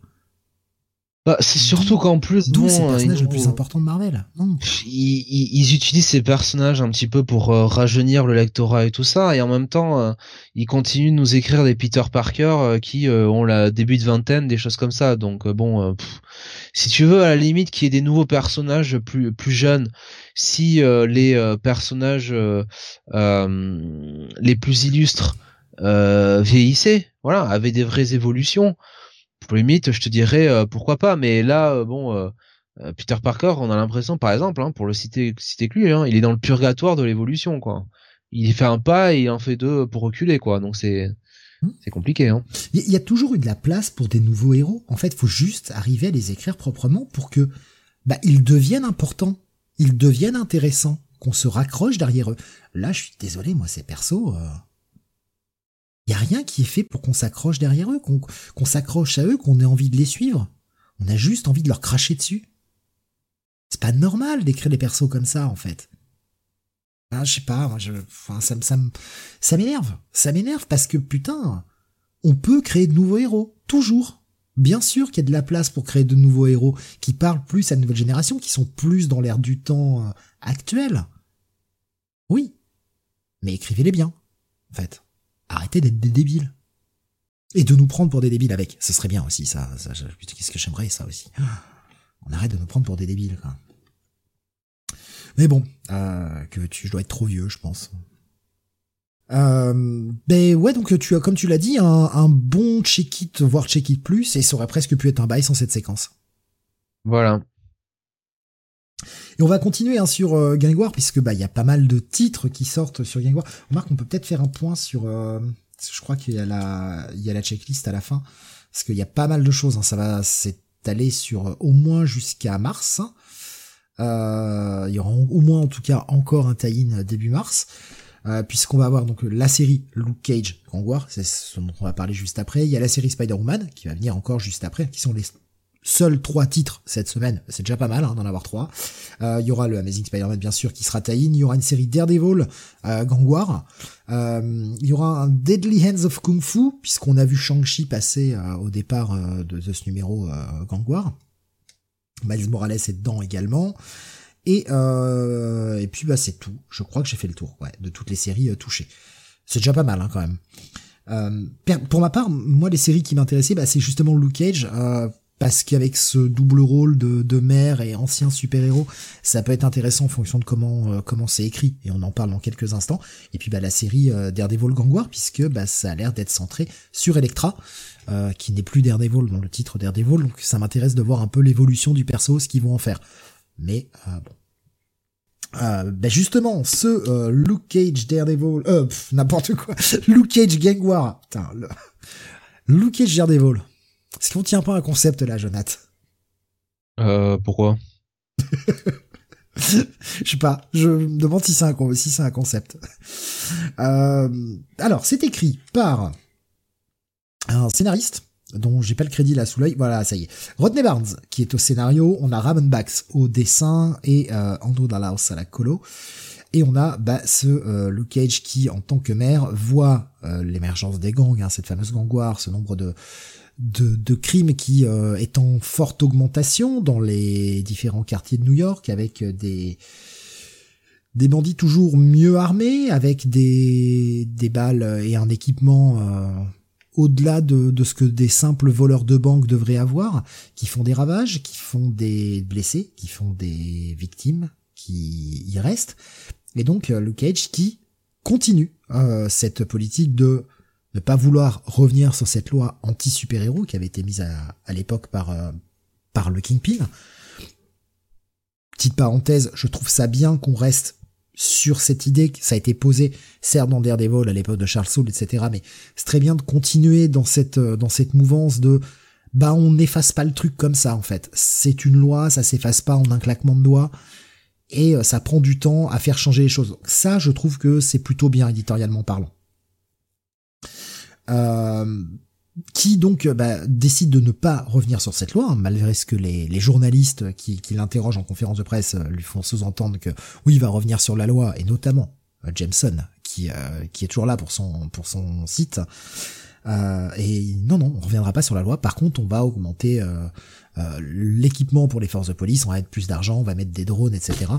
un peu plus de, de, de surveillance aussi, de caméras, machin et euh, Luke Cage qui, euh, bah, décidément, euh, ce poste de maire c'est bien, mais ça le bouffe un peu. C'est quand même un super-héros qui a une envie, eh bien, bah, c'est de retrouver, un peu les sensations et le côté, bah, je vais mettre les méchants en prison, quoi. Le mec a fait ça toute sa vie, il a envie de continuer. Donc il, bah, va s'échapper un petit peu de, de sa garde. Hein, tous ces gardes du corps qui doivent l'accompagner à chaque déplacement, il va s'échapper, aller rendre visite à, son pote Danny Rand pour chercher un petit peu une sorte de conseil. Et quand il voit qu'il y a un, un braquage qui est en train de se faire, que la police est sous feu nourri et qu'elle est en train de se faire exploser, il y va en mode vas-y je vais leur casser la gueule, sauf que bah oui, la loi il a décidé de la respecter et les flics disent non tu peux pas intervenir. Si t'interviens, même s'il les a sauvés, même s'il va arrêter les méchants, non, la loi stipule que les civils n'ont pas le droit de faire respecter la loi. Donc, si tu fais ça, je suis obligé de t'arrêter.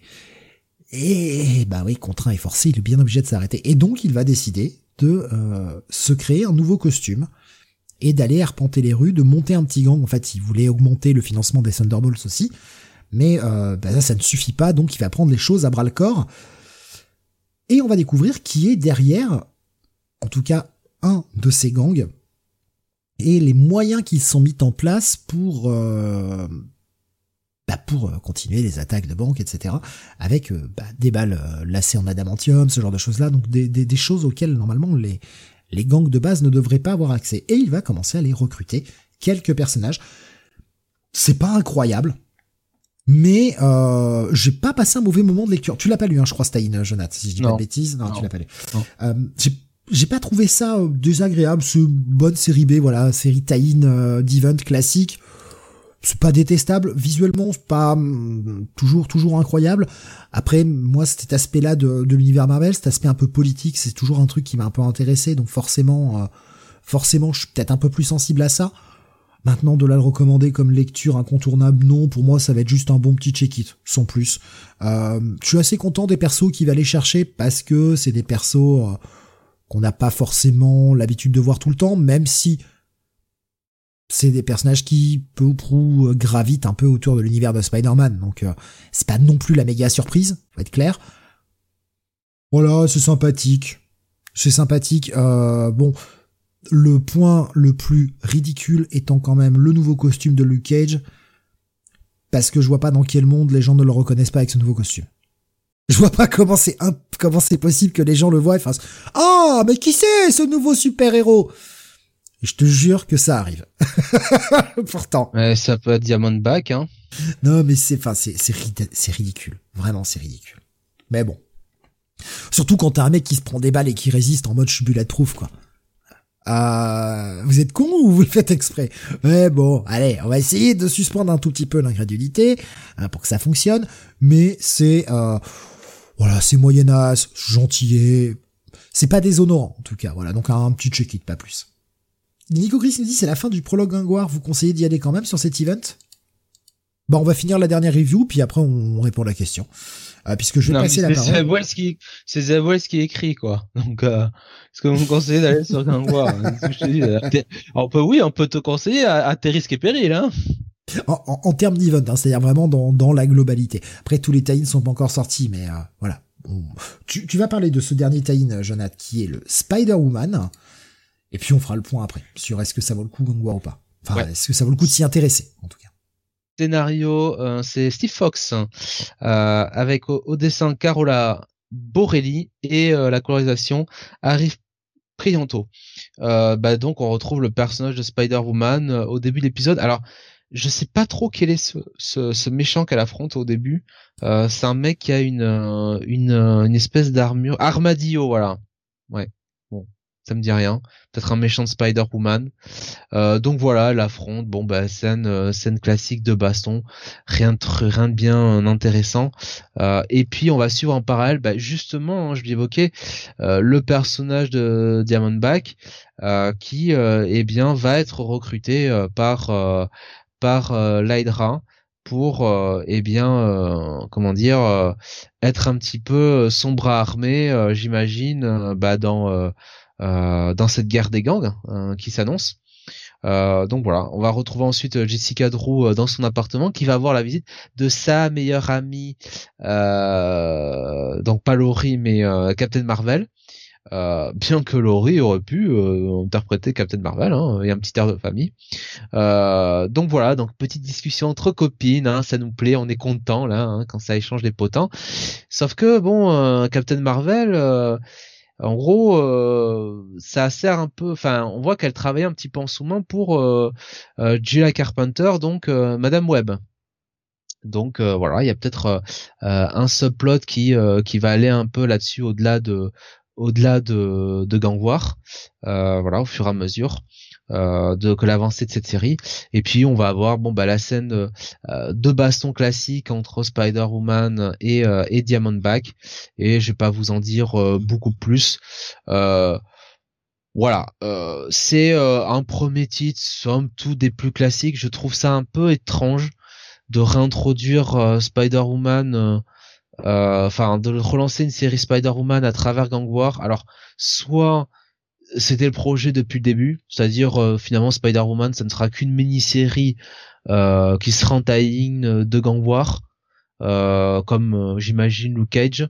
mais si vraiment il relance totalement la série en ongoing. Pour moi, il la relance en, ongoing. Je vais te dire pourquoi, puisque tous les autres titres s'appellent Luke Cage Gang War, Daredevil Gang War. Là, c'est Spider-Man tout court. Il y a Gang War aussi. Oui, mais parce que parce que c'est l'event, il y a quand même le il y a quand même tu vois le, le le tag sur la cover etc. Mais euh, la, série sollicitée en tant que Spider-Man tout court, pas Spider-Man Gang War. Ça Et ça, ça s'est déjà vu hein, des séries qui commencent par un event. Hein. Par exemple, je te rappelle, c'est le premier exemple qui me vient, mais en, en 2008, euh, la, la série Deadpool qui était relancée avec Secret Invasion. Par exemple. Il y a déjà eu des séries comme ça qui se relancent au cours d'un event et qui continuent ensuite. Voilà, donc euh, bon, un, titre sympatoche, ça casse pas des briques, mais bon, les l'histoire est pas déshonorante non plus, les personnages sont pas out of character. Bon, ça sera pas plus qu'un check-it, hein. Mais euh, bon, j'ai vu pire. J'ai pas tout lu euh, de ce qu'a fait Steve Foxy, mais le peu que j'ai lu de lui jusqu'à présent, c'était toujours relativement correct. C'était pas. Euh, je me rappelle pas d'avoir lu pour le moment un truc de lui qui était absolument horrible, imbitable. Bon, à voir si, euh, à voir si le mec confirme ou pas, mais euh, j'ai l'impression qu'il donne un petit peu plus de visibilité chez Marvel ces derniers temps au gars. Donc, bah écoute, on verra. Et donc, pour répondre à la question tout à l'heure de, Nico Chris, est-ce que ça vaut le coup de s'y intéresser à ce Gang War? Alors moi, j'ai pas lu le, j'ai pas lu jusqu'au bout le le, premier épisode, ce que tu as fait toi, Jonathan, par contre. La situation en elle-même, justement, c'est une guerre des gangs qui déchire un peu New York et, on le voit bien que la finalité, ça va être euh, de ne plus rendre les super-héros euh, illégaux au sein même de New York. On sent que ça va être ça, la finalité. L'idée en elle-même, elle est pas, pas, pas nulle, elle est pas horrible, elle est pas désagréable. Faudra voir, je pense que c'est un peu du cas par cas en fait. Euh, ça va être euh, le cas par cas au niveau des différentes séries quoi. Je sais que par exemple tout ce qui est in dans Miles Morales, dans Amazing Spider-Man, j'irai pas lire. En fait, j'irai lire juste les séries qui m'intéressent. Quand bien même c'est dans un tout, euh, je m'intéresserai juste à Luke Cage et Daredevil et puis le reste on verra quoi. tu, tu vas suivre quand même? Bah j'imagine pas trop le choix parce que tu suis Amazing Spider-Man, Jonathan. Euh, bah oui, donc euh, je vais je vais essayer de suivre euh, bon euh, quelques-unes de ces séries quoi. Si, si, si tu mets de côté justement le fait que tu suis la série Amazing Spider-Man, l'event en lui-même, est-ce que t'es voilà est-ce que ça te plaît assez pour avoir envie de continuer ou est-ce que tu suis vraiment parce que bah tu suis Spider-Man donc c'est passage obligé quoi. En fait c'est plus ça la question. T'as un peu le passage obligé malgré tout. après le l'idée de faire un event gang war, franchement, j'avais pas spécialement envie de voir ça, mais euh, euh, ce qu'a écrit, euh, enfin Zeb Wells dans le cet épisode Strike One là, euh, le retournement de situation, ouais, ça, comment dire, ça relève mon intérêt. Après, euh, encore une fois, hein, c'est un event de Zeb Wells, donc comme je vous disais, hein, vos risques et hein, et, et au mieux d'ailleurs. Il y avait euh, mm. Daddy Comics qui nous disait sur euh, YouTube le design de la Spider-Woman bof sans les ailes. C'est vrai que sur la cover, elle a les ailes euh, en dessous les bras, là, les espèces de petites toiles, elle là, qu'elle n'a plus dans son costume à l'intérieur du comic. Donc, bon, on a mis le le costume iconique pour que les gens la reconnaissent, mais oui, c'est pas c'est pas le même design à l'intérieur. Alexandre me dit, ce truc d'interdire les super-héros, c'est toujours débile. Dans la vraie vie, ça tient pas déjà. Qui va empêcher un random d'aider quelqu'un en danger? Ou laisser mourir quelqu'un pour ça? Alors, oui, puisque ça s'appelle non-assistance à personne en danger. Mais par contre, ce que font les super-héros pour suivre les super-vilains, aller les traquer, etc., c'est du, euh, bah, du vigilantisme. Et ça, oui, ça reste illégal. Ah aider les gens, oui. Sauver les civils, oui. Euh, aller poursuivre les vilains, t'as pas le droit. C'est euh, la ligne est fine, hein. la ligne est fine. Ah oui, oui, parce qu'il nous dit la limite est fine. Ouais, ouais, je suis d'accord. Je suis d'accord. En gros, tu peux leur casser la gueule s'ils sont en train de, tu peux les frapper euh, s'ils sont en train de frapper une petite vieille, quoi. Par contre, tu peux pas les poursuivre s'ils se cachent dans leur tanière. T'as pas le droit de les arrêter pour le compte de la police. Moi, par contre, euh, je trouve que c'est quand même du civisme de prendre son téléphone et de dénoncer les gens qui sortent la bite à l'air devant le ramassage scolaire. Hein. Bon, me dit parce que ça décribise le taf de la police. Oui, je pense qu'il y a ça et qu'il y a aussi le fait que malgré tout, les policiers sont censés, euh, oh, attention, hein, on va, on va prendre les textes de loi de base, ils sont censés avoir une formation pour ça, pour arrêter les gens sans les blesser, etc. Euh, si toi tu, tu pètes la gueule du mec, tu lui niques un genou et que le mec peut plus jamais marcher, eh ben euh, c'est que t'es un enfoiré.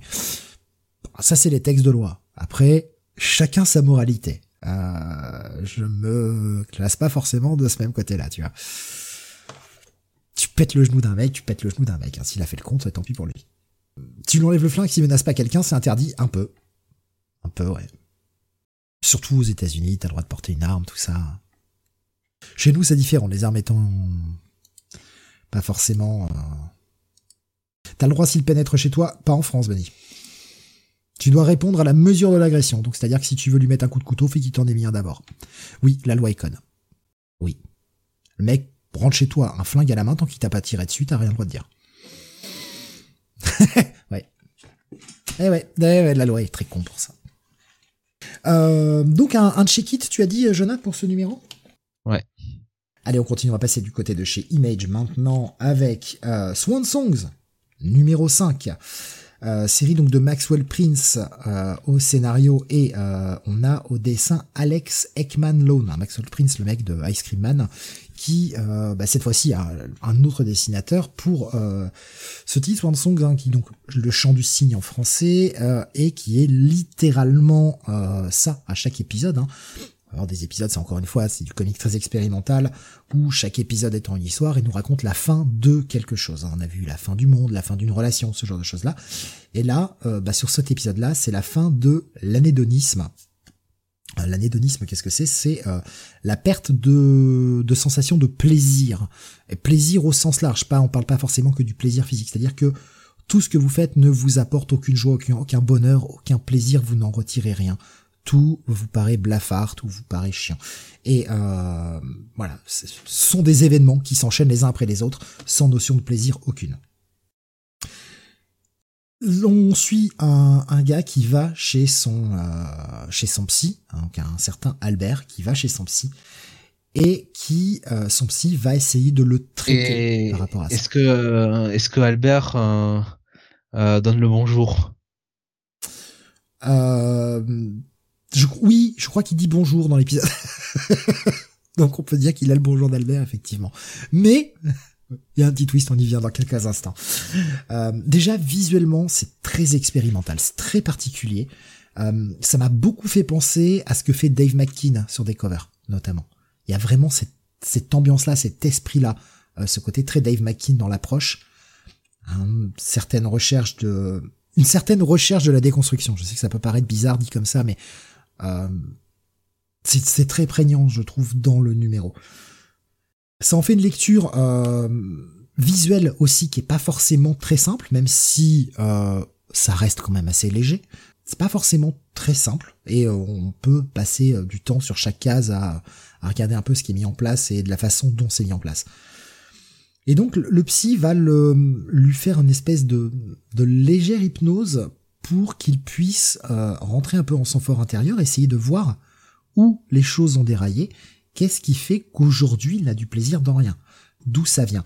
Et donc le mec va faire tout un voyage intérieur, à retrouver sa maison d'enfance, à retrouver des souvenirs d'enfance, pour essayer de comprendre où ça a dérapé.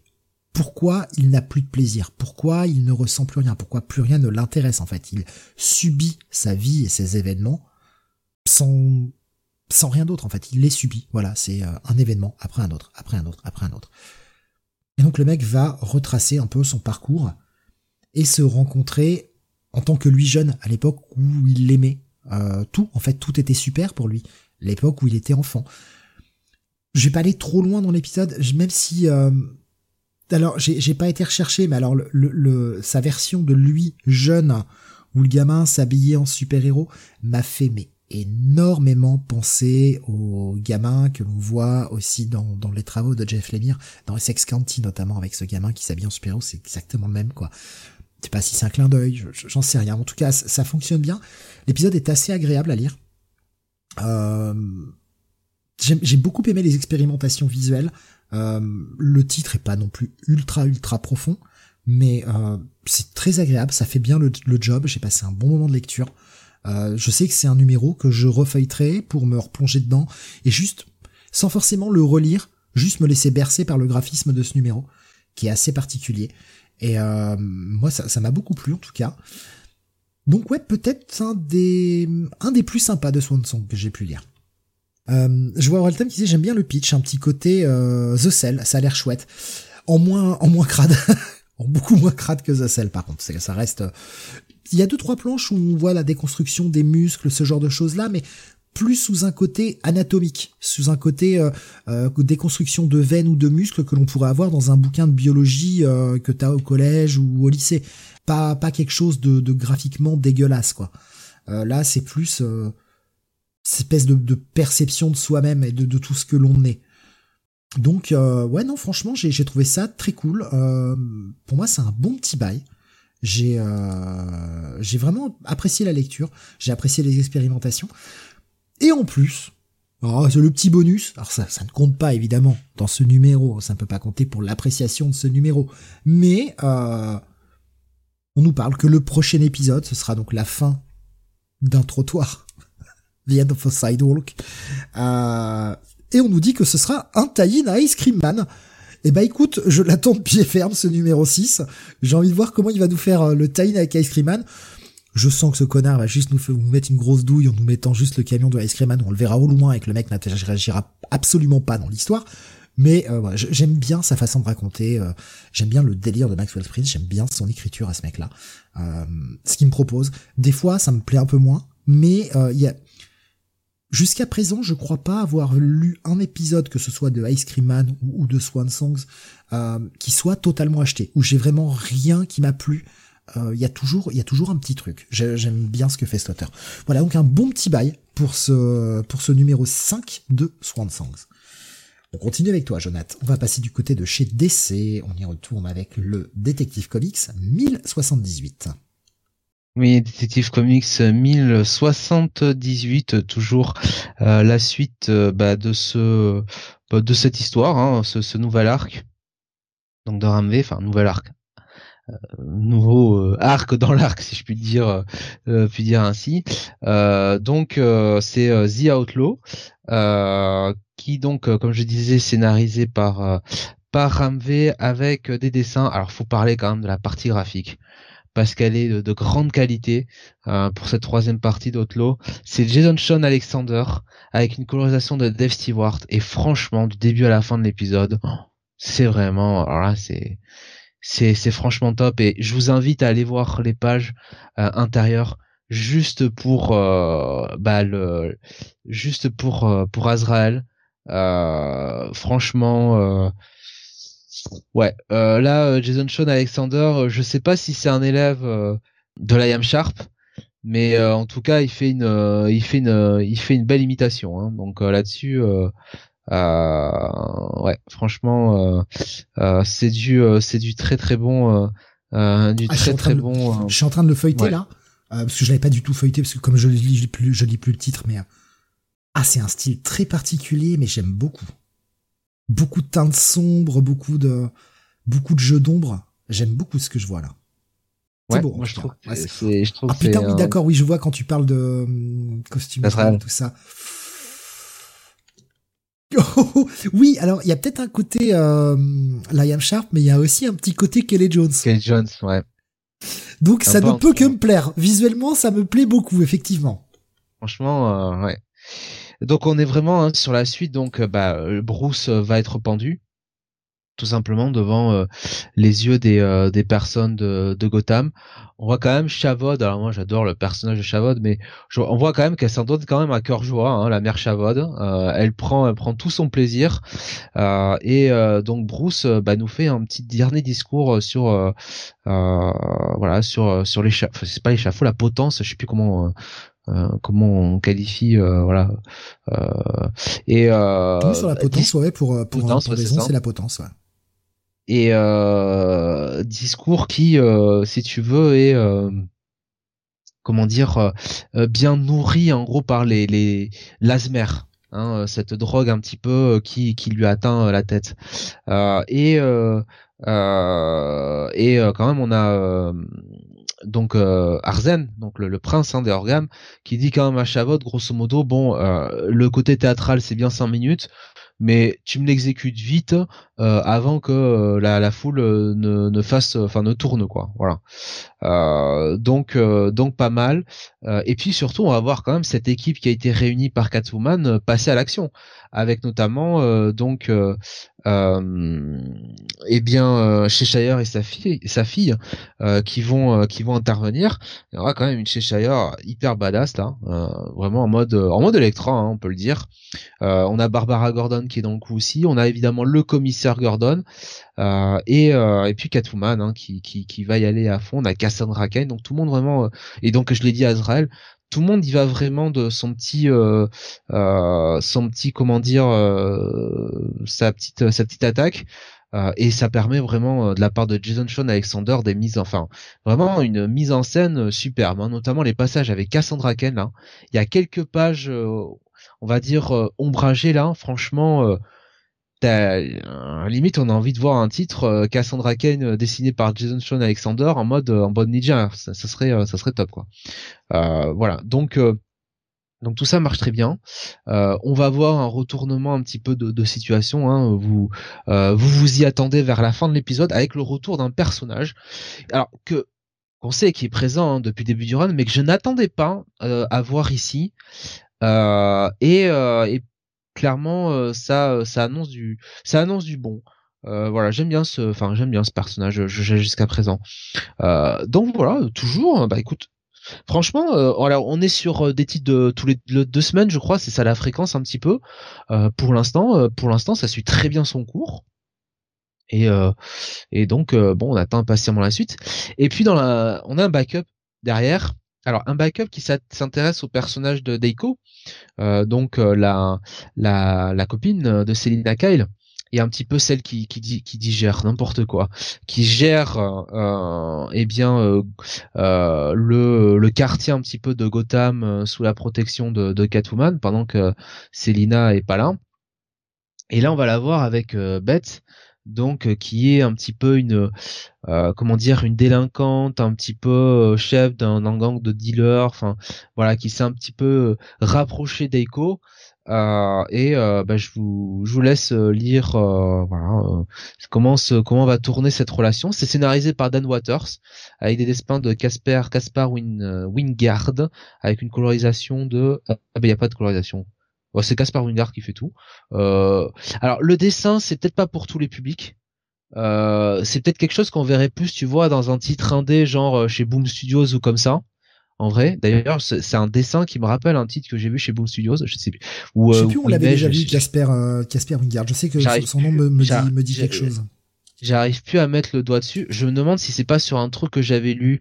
mais franchement, euh, bon, euh, c'est pas euh, c'est pas le truc le plus foufou que j'ai lu, mais c'est un c'est comment dire, c'est un backup qui a le mérite de bien développer le personnage d'Echo. Donc moi j'aime bien Echo, donc ça me ça m'a ça m'a plutôt plutôt plu. Donc bah au final encore hein, une bonne un bon numéro hein, ce détective comics mi 78 vraiment pour le pour le coup je suis plutôt plutôt très satisfait de de ma lecture.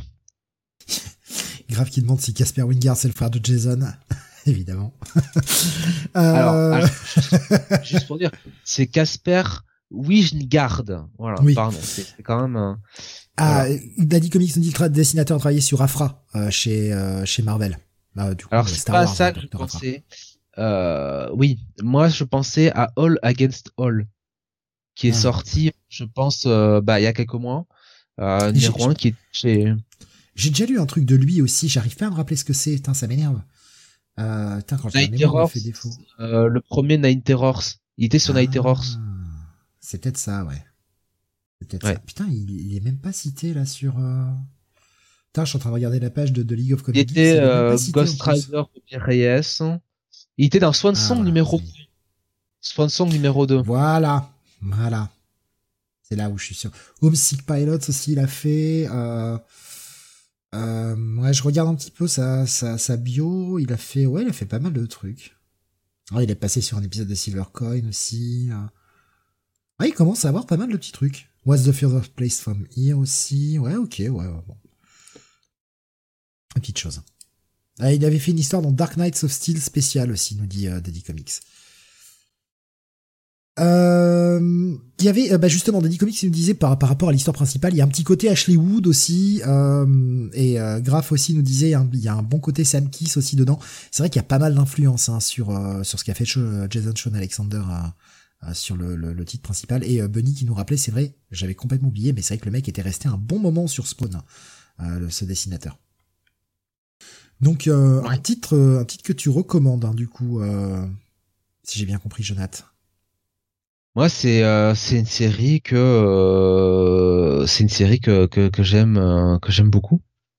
Donc ouais, pour moi ça reste ça reste un bail. Hein. C'est pour moi le le meilleur titre Batman avec donc Bruce dedans. Pour moi c'est pour moi c'est le meilleur. Voilà, il y a pas il a pas grande discussion honnêtement. Nico Chris nous disait aussi un bail hein, pour lui. il nous disait par contre j'ai lu que l'épisode principal parce que les backups c'est bon j'en ai marre. Et euh, Graf nous dit pareil, bah j'aime beaucoup aussi, meilleur titre Batman de loin. C'est pas plus facile de lire de près? Oui, j'ai osé. Ah ouais, ouais, j'ai osé. J'ai osé la faire. Je me suis dévoué pour personne d'autre y aille. Euh, allez, vite, on s'arrache là. Euh, on va chez Boom, justement. Sors, sors, sors. On va chez Boom, euh, on va aller chez Boom avec une nouvelle série qui s'appelle Lotus Land. Euh, premier numéro, euh, écrit, alors vraiment là, par contre, des auteurs que je ne connais absolument pas. On a Darcy Van Polgest, j'espère que ça se prononce comme ça, je suis vraiment désolé si j'écorche son nom, euh, dessiné par Gaio Philippe et une colorisation de Patricio Delpech. Vraiment, je ne connais absolument pas ces auteurs. J'y suis allé parce que, je sais pas, la cover avait un peu de gueule, j'avais envie de lire un peu d'indé, parce que j'avais une petite semaine de lecture. Et euh, voilà, je me suis dit, allez, vas-y, on tente. Nouveau titre, c'est jamais, ça peut être une bonne surprise. Bon, euh, visuellement, l'intérieur, eh, je suis pas très fan par contre. Autant la cover, ça va. Euh, la cover qui est faite par Alex euh, Ekman Lone, qui dessinait donc euh, le numéro de Swan Songs dont j'ai parlé juste avant. Mais l'intérieur, je sais pas ce que t'as pensé de l'intérieur, Jonathan, mais oh, c'est fonctionnel.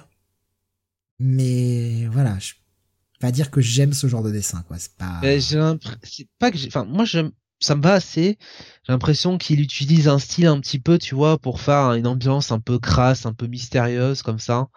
Euh, je sais pas si euh, sur le premier épisode, bon, c'était euh, c'était nécessaire, surtout dans ce milieu futuriste qu'on découvre un petit peu, on est un petit peu projeté dedans. C'est un peu, je sais pas, moi ça m'a pas non plus, ça m'a pas non plus choqué, ça m'a convenu. Hein.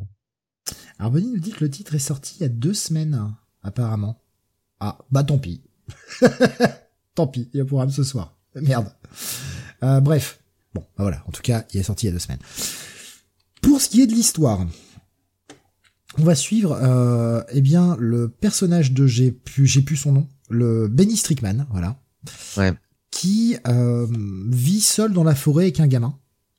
On comprend que c'est euh, plus ou moins son père. Ça reste à prouver, mais euh, voilà, c'est plus ou moins son père. En tout cas, il s'occupe de lui, une petite maison, une petite cabane au fin fond de la forêt. Quand un espèce de de vaisseau de la police, enfin une espèce de on sent genre la voiture volante, quoi. C'est un peu ça. Hein. C'est, euh, on sent qu'on est vraiment dans le futur et on saura la date un petit peu plus tard. Euh, vient le voir et c'est un détective avec sa nouvelle partenaire qui vient le chercher parce que bah, ils ont besoin de lui, même si euh, on sent que c'est le l'ancien flic qui a pris sa retraite, qui s'est mis au vert pour protéger son gamin. On sent qu'il y a quand même quelque chose là-dessous. C'est pas très clair. C'est d'ailleurs un des problèmes du numéro, c'est que j'ai quand même beaucoup de zones d'ombre à la fin de ce premier épisode. En tout cas, moi, il me reste beaucoup de zones d'ombre. Alors, j'ai peut-être raté un truc à la lecture. T'auras peut-être un peu plus d'explications que moi, Jonathan.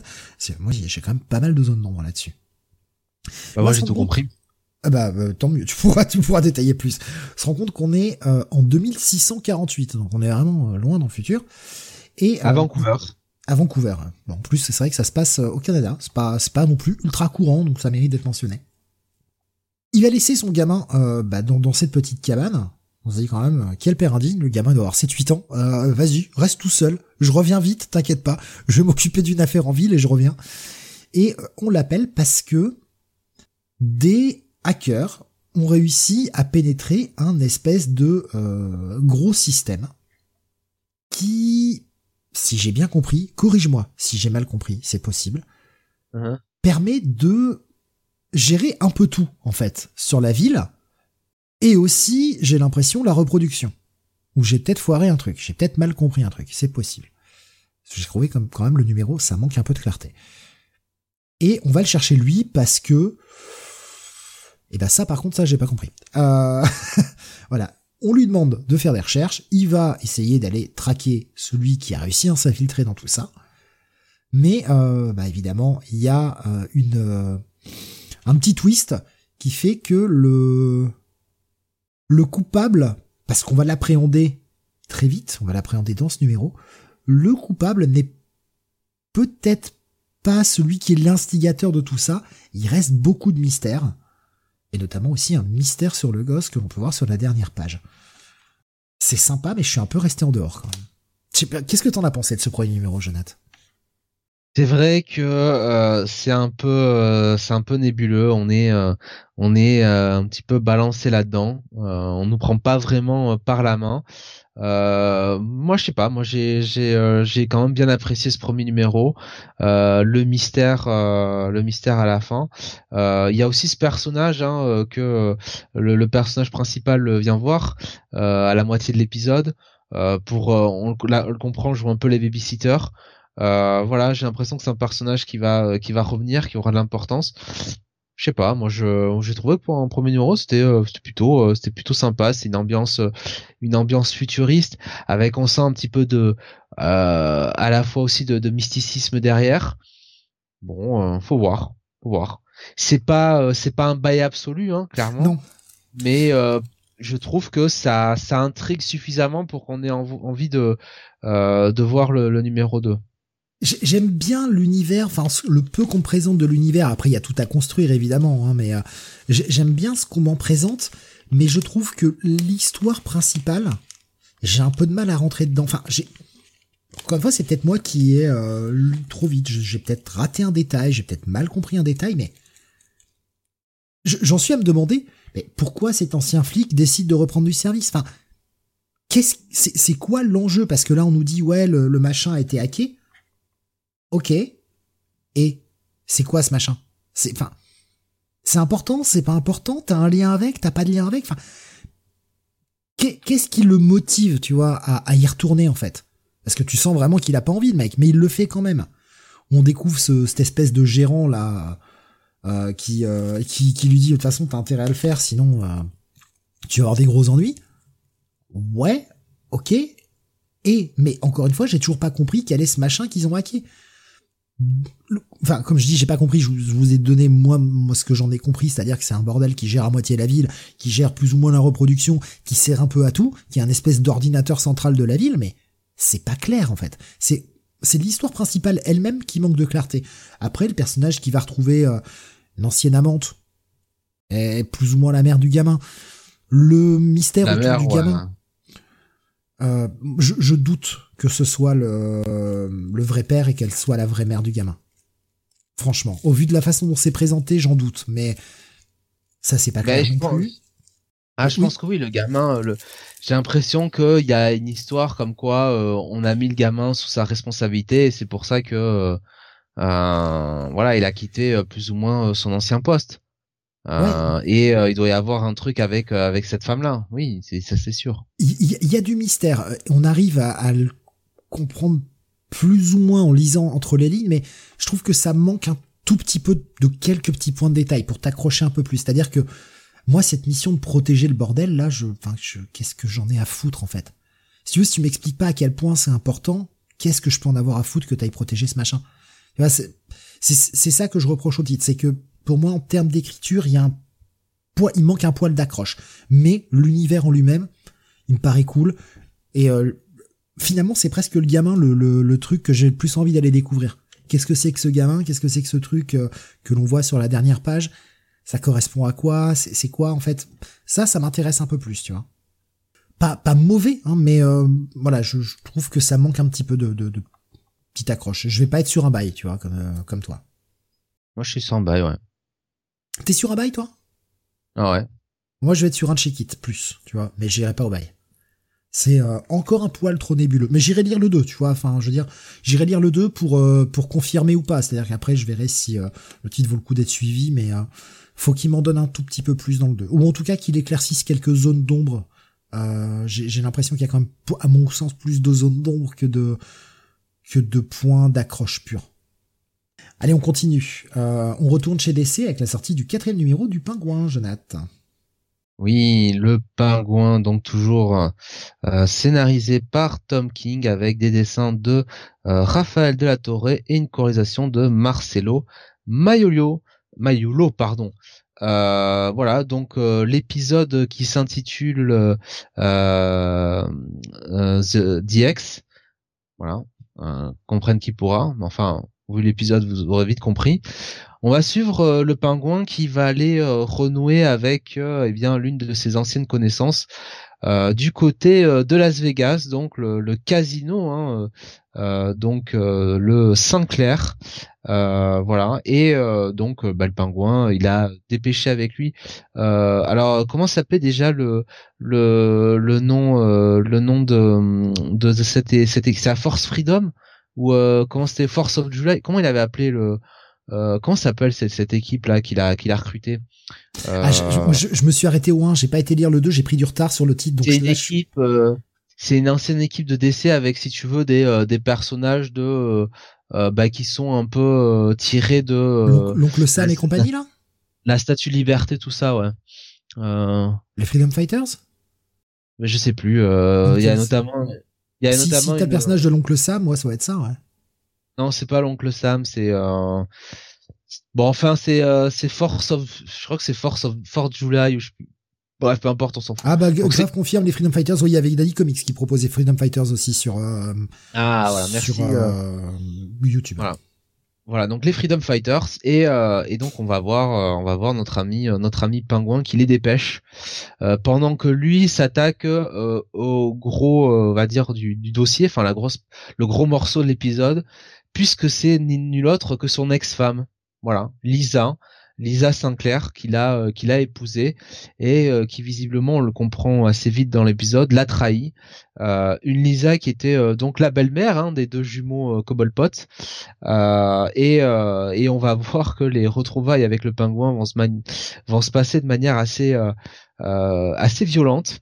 Voilà. Euh, et, euh, et ce personnage de Lisa est quand même fortement bien écrit de la part de, de Tom King euh, tout au long de, de l'épisode. Euh, le dialogue, les dialogues avec le pingouin sont assez savoureux. Ça marche, ça marche très bien. Et euh, voilà. Donc je vais pas, je vais pas vous en dire beaucoup plus hein, parce que c'est vraiment un épisode qui repose sur toute la relation entre le pingouin et Lisa. Mais euh, c'est une c'est un bon épisode de la part de, de Tom King, très clairement, euh, très bien écrit, euh, bien dessiné aussi, faut le dire, hein, par euh, Raphaël de la Torre, qui est toujours bon hein, en général. Euh, ouais, ça reste un très bon artiste, ouais, Raphaël de la Torre. J'aime bien. Ouais, ouais. Franchement, très très bien. Le, bon remplaçant de. Oui. De, de sur Daredevil. Sur Daredevil, ouais. Ouais. Donc pour moi, un très bon bail. Franchement, cet épisode, autant je sais plus le c'est peut-être le 2 voilà. Le 2 où il recrutait euh, euh, The Help euh, que j'avais trouvé un petit peu ça faisait un peu office de 1.5 je trouve. Il me semble ça ça n'avançait pas suffisamment. Autant là vraiment celui-là ce numéro 4 moi je j'ai trouvé j'ai trouvé ça très bien. Franchement c'est une série qui continue bien son petit bonhomme de chemin. Voilà donc bah écoute, euh, très bien, très bien. Euh, je regarde, je vois pas de réaction sur euh, Pingouin. J'ai pas l'impression que les gens continuent de, de lire beaucoup le titre. Euh, tu le conseilles quand même, hein, tu conseilles de, de, de continuer, euh, même si le 2 était peut-être un poil moins bien. Ça vaut le coup de, de forcer un peu et de continuer. Oui, oui. On retourne chez Marvel avec la sortie du troisième numéro de Captain America, scénarisé par J. Michael Straczynski. Nous avons au dessin euh, Jesus Says, accompagné de Lan Medina, colorisation de Matt Hollingsworth. Alors, pour essayer de replacer un peu, euh, on a deux histoires qui se déroulent en parallèle. On a l'histoire dans le passé, parce que c'est Captain America, il en faut toujours une, hein, dans le passé évidemment, euh, où Cap euh, pas longtemps avant la Seconde Guerre mondiale, avant son engagement, mais après la mort de sa mère, eh bien, décide de s'opposer aux nazis, en fait, hein, qui essayent d'embrigader un maximum de gens du côté des États-Unis en faisant des, des, réunions dans les parcs, etc., pour essayer de dire aux gens ah là là, euh, ce qui compte, euh, c'est pas la mixité, c'est euh, de s'unir. Tous ces immigrés, ils sont méchants, machin. Voilà, rejoignez-nous. les communistes aussi, ils sont méchants. Et puis les juifs aussi, ils sont méchants. Enfin voilà, des nazis quoi. Et Cap qui passe son temps à aller essayer de, de les dissuader de tout ça et qui passe son temps à se faire casser la gueule à chaque à chaque rallye, mais il continue. Et dans le présent, on a cette nouvelle organisation que l'on voyait se développer depuis le premier épisode, où on avait un mec qui passait d'un corps à un autre, qui euh, essayait de monter une nouvelle organisation pour détruire le monde. Et là, on va avoir les choses vraiment avancées. Je garde, euh, j'allais dire un truc, mais je le garderai pour la fin. Euh, on commence avec toute une histoire sur le temps, sur le fait que le temps est véritablement un concept humain, que c'est le cerveau humain qui a besoin de cette subdivision du temps pour essayer de de, rendre, de donner un peu de sens aux choses alors que le temps lui-même n'existe pas. Euh, avant, après, c'est plus un concept humain parce qu'on subdivise les choses. Et ça va avoir tout son sens dans cette première séquence que j'ai trouvé euh, extrêmement bien faite, qui joue sur deux temporalités où on va avoir un, cap qui est euh, appelé à l'aide par Misty Knight, où on a un corps dans une dans une pièce où il y a des espèces de symboles griffonnés partout sur les murs et justement, pour jouer avec cette notion de temps, on va voir à la fois la discussion de Misty Knight et de Cap qui essayent d'enquêter sur ce mec qui s'est retrouvé mort, mais mort, euh, c'est-à-dire carbonisé, même les os, tout est brûlé, sans avoir brûlé la pièce. Et en même temps, on voit le mec qui l'a tué passer les derniers instants avec sa victime, les derniers, instants avec sa victime. Euh, et chacun a un jeu de transparence sur euh, sur le, le, temps, en tout cas la temporalité que l'on doit suivre. J'ai trouvé la scène, enfin je sais pas ce que t'as pensé de cette première scène, j'ai trouvé hyper bien foutu en fait. Je trouvais que ça fonctionnait hyper bien. Alors je suis d'accord, mais moi j'ai envie de dire, pour moi c'est tout l'épisode hein, qui fonctionne euh, très bien. Oui. Euh, mais oui, la, la, la première scène, euh, oui c'est très très bien, très très bien trouvé. Mais déjà tout le passage sur le rallye là où euh, où t'as même les nazis qui sont là, oh putain encore lui, c'est pas possible. Oui, ça c'est c'est ce qui vient après, ouais, effectivement. je, je vais y venir sur la, la deuxième partie, mais Bon, évidemment, quand il y a des symboles un peu ésotériques, bizarres, qui sait qu'on appelle? On appelle Doctor Strange. Mais Doctor Strange, il peut pas être partout. Donc, cette parade, oh, ouais. Cap qui lui dit, ah, c'est, c'est, c'est un peu bizarre d'être, de, de, de, se mettre dans une poupée, dans une figurine. C'est con, mais ça fonctionnait bien. Euh, donc, il y, a toute cette séquence-là, et puis il y a la séquence du passé dont tu parlais, euh, où Cap continue de faire chier les nazis, même si les nazis en ont ras-le-bol, et surtout Cap va être recruté par la mafia locale, qui elle aussi essaye de s'opposer aux nazis euh, pour leurs propres raisons, qu'on vous laissera découvrir. Donc Cap qui qui fait des arrangements un peu bizarres.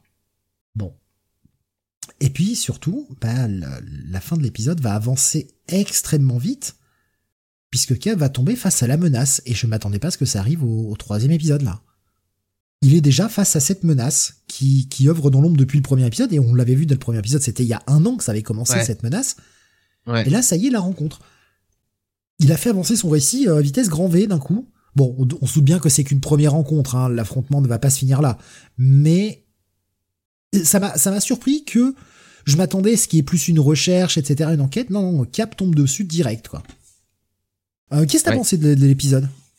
Ah ben à l'image de ce début de run, hein, très très bon. Franchement encore euh, le, le, comment dire, ce qui se passe dans le camp entre guillemets des méchants.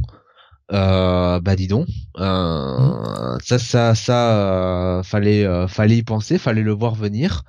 Il y a vraiment cette bonne utilisation des différents timelines. Euh, et puis bah voilà, hein, on sent que euh, J. Michael Straczynski s'en donne à cœur joie avec le jeune, le jeune Steve Rogers. Euh, non, franchement, c'est c'est très bon, c'est une très très bonne série. un peu trop à mon goût.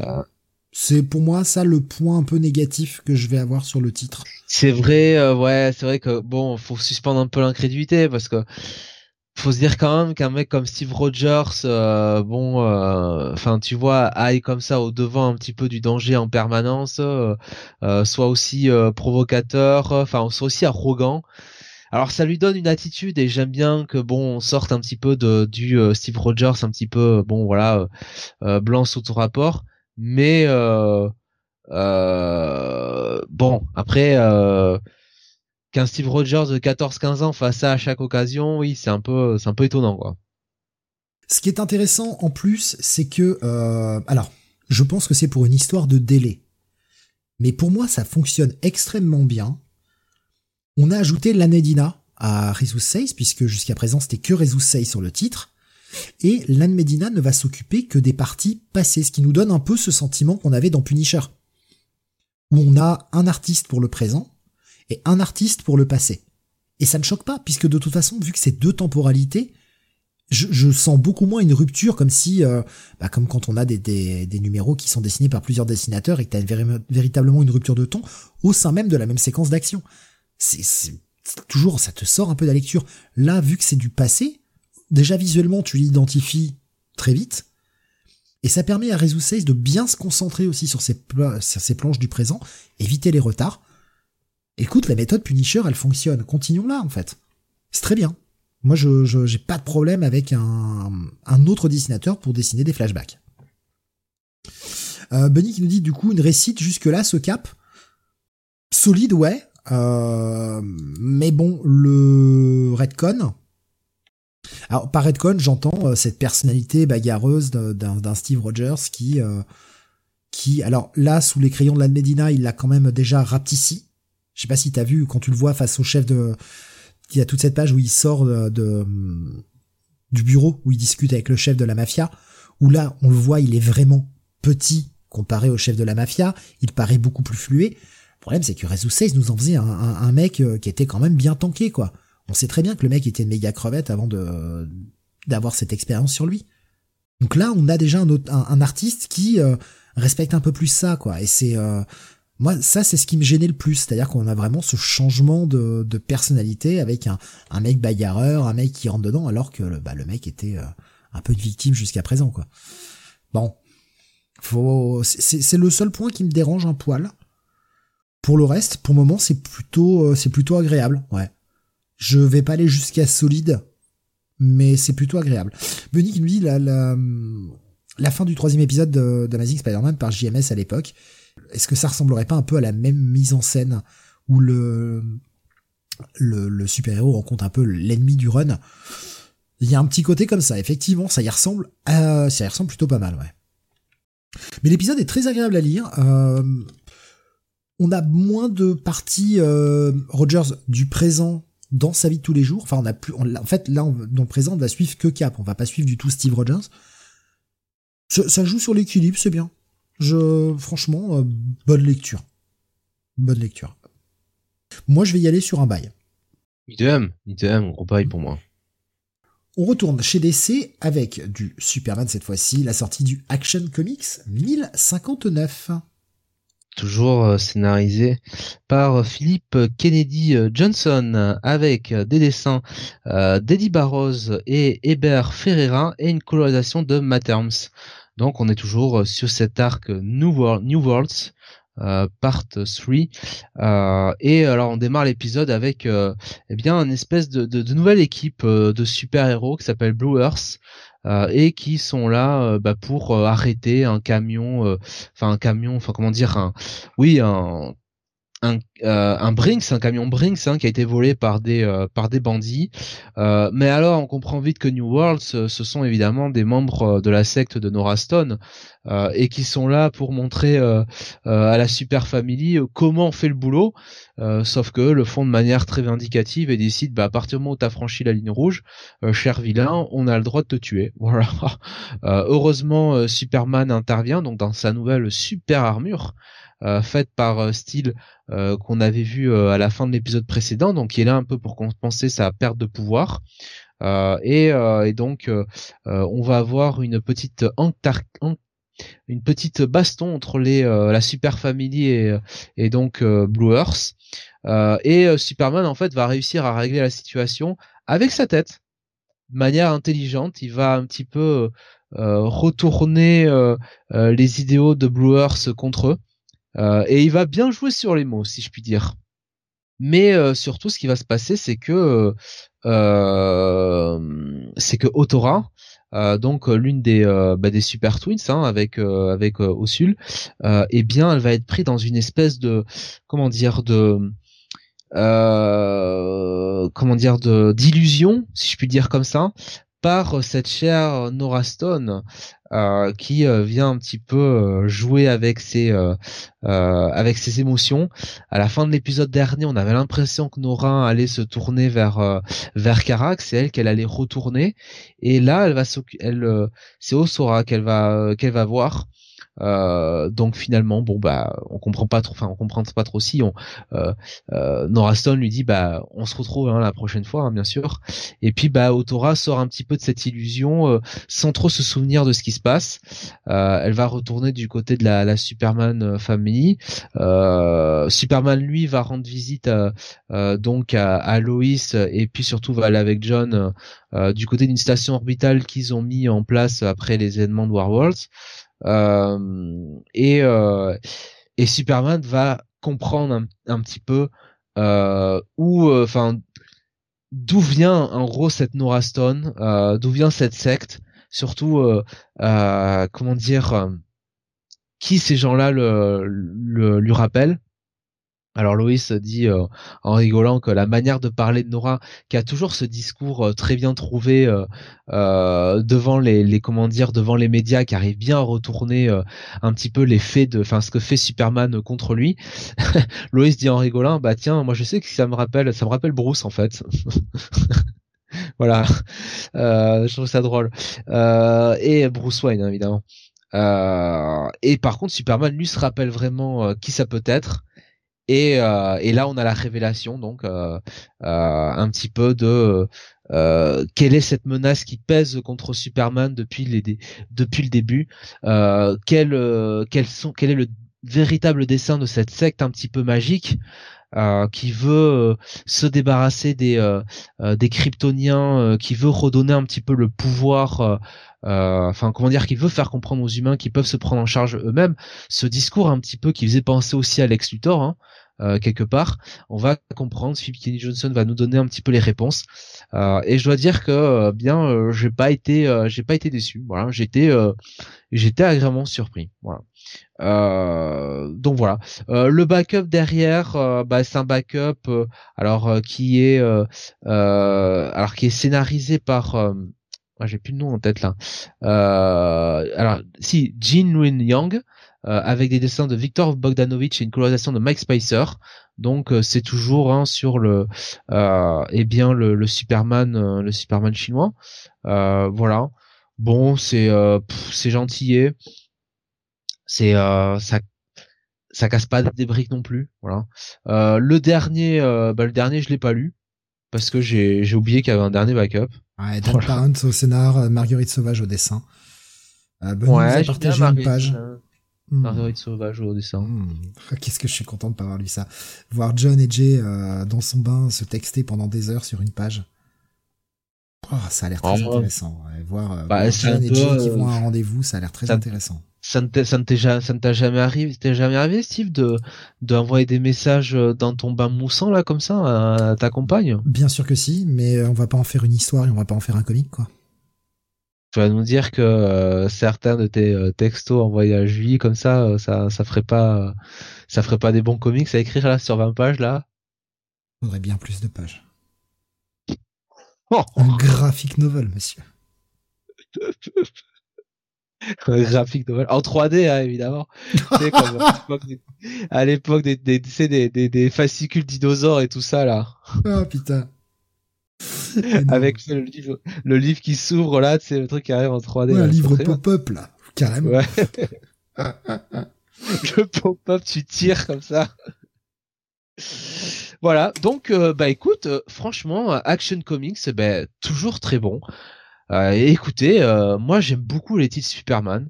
Euh, depuis euh, bah depuis euh, bah depuis quelques mois voilà. Que ce soit que ce soit Joshua Williamson sur le sur Superman ou Phil King Johnson sur sur Action Comics c'est du très bon. Bah depuis la reprise et moi, World en fait j'ai l'impression que tu t'y es remis quoi. Voilà depuis que je m'y suis remis ouais Action Comics. Bah c'est du franchement c'est du très bon. Pour moi c'est un gros bail. Et J'espère, euh, franchement, j'espère que ce nouveau personnage qu'ils ont introduit de, de Nora Stone, euh, j'espère que ça va pas être simplement, tu vois, euh, bon, ok, tu sais, comme font un peu tout le jour, enfin, comme on voit un peu avec des nouveaux auteurs, tu sais, qui créent des nouveaux personnages. Donc en l'occurrence, c'est Philip Johnson hein, qui a créé euh, le personnage de Raston. Euh, j'espère que c'est pas un personnage qu'ils vont, euh, bah voilà, qui va, qui va tomber dans les limbes avec Philip Kennedy Johnson, quoi. Enfin, quand il quittera le le titre, parce que c'est un, c'est un bah, personnage en plus, hein, parce qu'il y a Jason Aaron qui arrive. Hein voilà, c'est un personnage qu'on pourrait euh, réutiliser dans plein de franchises parce que bah, comme c'est euh, quelqu'un qui, touche, euh, enfin qui, utilise la magie, bah, nécessairement, bah, il y a quand même tout un pan de, l'univers d'ici qui, touche à la magie. On pourrait, on pourrait très bien l'imaginer aussi. du côté des, tu vois, de titres comme comme Green Lantern, des choses comme ça. voilà, voir Flash, j'en sais rien. Euh, même Batman, hein, parce que bon, elle a un côté un petit peu dark, hein, un petit peu avec sa secte. Voilà, je trouve que c'est un personnage, euh, un, bon personnage, quoi, qui, euh, qui en plus arrive toujours. Enfin, il y a une bonne écriture de Philip Kenny Johnson avec ce, ce personnage un petit peu qui manipule les masses, quoi, qui arrive toujours à, à comment dire, à vraiment déguiser la vérité ou plutôt réinventer ce qui s'est réellement passé, quoi, pour servir un peu son discours. Voilà. Mais c'est ce ça rejoint un peu ce qu'on disait tout à l'heure sur les nouveaux euh, les nouveaux héros en fait. C'est-à-dire que oui, il y a la place pour plein de nouveaux personnages en fait, il suffit qu'ils soient bien écrits. Et euh, on n'est pas obligé de cantonner le personnage d'un mec à son titre et puis le faire disparaître quand il s'en va. Euh, c'est le cas, tu parlais de ce personnage-là de Nora Stone, je pense aussi au cas, par exemple, Cole North. Ouais. Bah, c'est des personnages qui sont qui sont cool, qui sont intéressants, qui peuvent avoir une autre utilité au-delà du titre dans lequel ils ont été créés. Pitié qu'on s'en resserve en fait. C'est dommage à chaque fois de, de voir. Euh, après, il y a des personnages que l'on crée et que l'on peut oublier. Hein. J'avais vu par exemple tout à l'heure Alexin euh, euh, plutôt nous, nous citer dans les nouveaux personnages évidemment les, les Molly, Miracle Molly ou les Ghostmakers. Oui, bon, ça, ce genre de personnage, on peut s'en passer. Mais quand les personnages sont bien écrits, autant les ramener. C'est cool.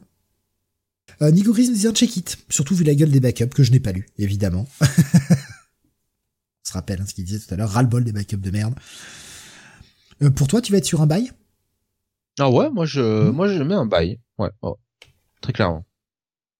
On va continuer. Autre titre indé, euh, un peu plus sulfureux cette fois-ci. Euh, ah, J'ai fini Love Hein. On va parler de Crave sorti chez Image. J'ai vérifié avant, évidemment, la cover peut passer sur YouTube, ça va.